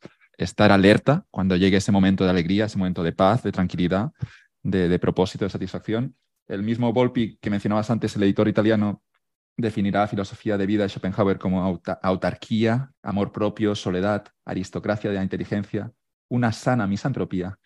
Y yo creo que tiene una serie de valores que, de nuevo, han pasado 200, más de 200 años, pero siguen siendo, yo creo que, muy válidos para sobrevivir. Esa es la palabra en la sociedad de hoy en día. Ah, totalmente de acuerdo eh, con lo que dices. Yo creo que podemos cerrar un poco con, este mensaje un poco optimista. Te quería preguntar, Jesús, hemos hablado de Montaigne y Schopenhauer, ¿quién crees que será el tercer zumbado cuando, cuando te invite de nuevo? Vamos con los, con los estoicos, ¿no? Vamos con Séneca, vamos con... Podemos hablar con Séneca. Sí, hombre, los estoicos eh, probablemente necesitemos hablar algo un poco más, eh, no sé si optimista o calmado, ¿no? Los estoicos eran desde luego más eh, optimistas de que, que Schopenhauer era una... Schopenhauer era, era, pese a que hay fragmentos en los que se critica mucho a. Parece que Schopenhauer critica mucho a los estoicos, pero realmente Schopenhauer tenía gran estima a los, a los estoicos. Él cita muchísimo a Séneca, a Epíteto en, sus obras. Y él critica a los estoicos precisamente por, por, exceso, en el sentido de que él piensa que, el sabio estoico es una figura tan difícil de eh, conseguir que al final que genera casi más frustración, ¿no? Y por eso él, él huye del estoicismo en ese sentido, porque lo ve casi como una como una. como que el ser humano no está programado para, llegar a, eso y eso le genera más frustración y esa es la crítica que tiene al, estoicismo. Pero, pero él es. Em, él bebe mucho de Séneca, él lo cita muchísimo. Si uno lee los libros que hemos comentado de Arte de Vivir y de eh, todos esos libros pequeñitos de todas las reglas eh, incluyen citas eh, a, Séneca, a Cicerón, que Cicerón era un estoico propiamente dicho, pero bueno, tenía a Epíteto, a Epicuro también. Por tanto, bueno, yo creo que los estoicos podía ser también un buen, un buen tema ha sido una conversación de más de dos horas y tengo que decirte, Jesús, que, he desconectado por un momento. He sentido, no sé si es arte, no sé qué, es exactamente, pero por dos horitas no he pensado en los problemas de la vida. He sido, ha sido una conversación muy agradable, una conversación muy bonita y espero que lo haya sido también para, la audiencia. Esperemos el, sentimiento de mutuo y esperemos que, pues igual que, la audiencia que haya conseguido aguantar eh, estoicamente eh, nunca mejor dicho también, el, eh, haya, conseguido aguantar los, minutos iniciales de, pesadumbre eh, y haya llegado a este final optimista. bueno, porque se adentre un poco en la filosofía de, de Schopenhauer, de cosas muy aprovechables y que haya disfrutado también de este, de este pequeño rato que hemos tenido. Lo hemos gestionado mal a nivel de marketing. Había que empezar con lo bueno y luego ya cerrar con el mensaje pesimista, pero lo, hemos hecho al revés. Somos un poco contrarian, ya, sabes. Así que, bueno, esperemos que funcione solo la recompensa para el que sepa aguantar. También aquí hay una de vida. Queremos un público eh, selecto, ¿no? Una aristocracia de. como Wagner ahí, que diseña los asientos incómodos para asegurarse que, el que llega al final de, de Tristán y Isolda es realmente el que, el que se lo merece. Eso es, eso es.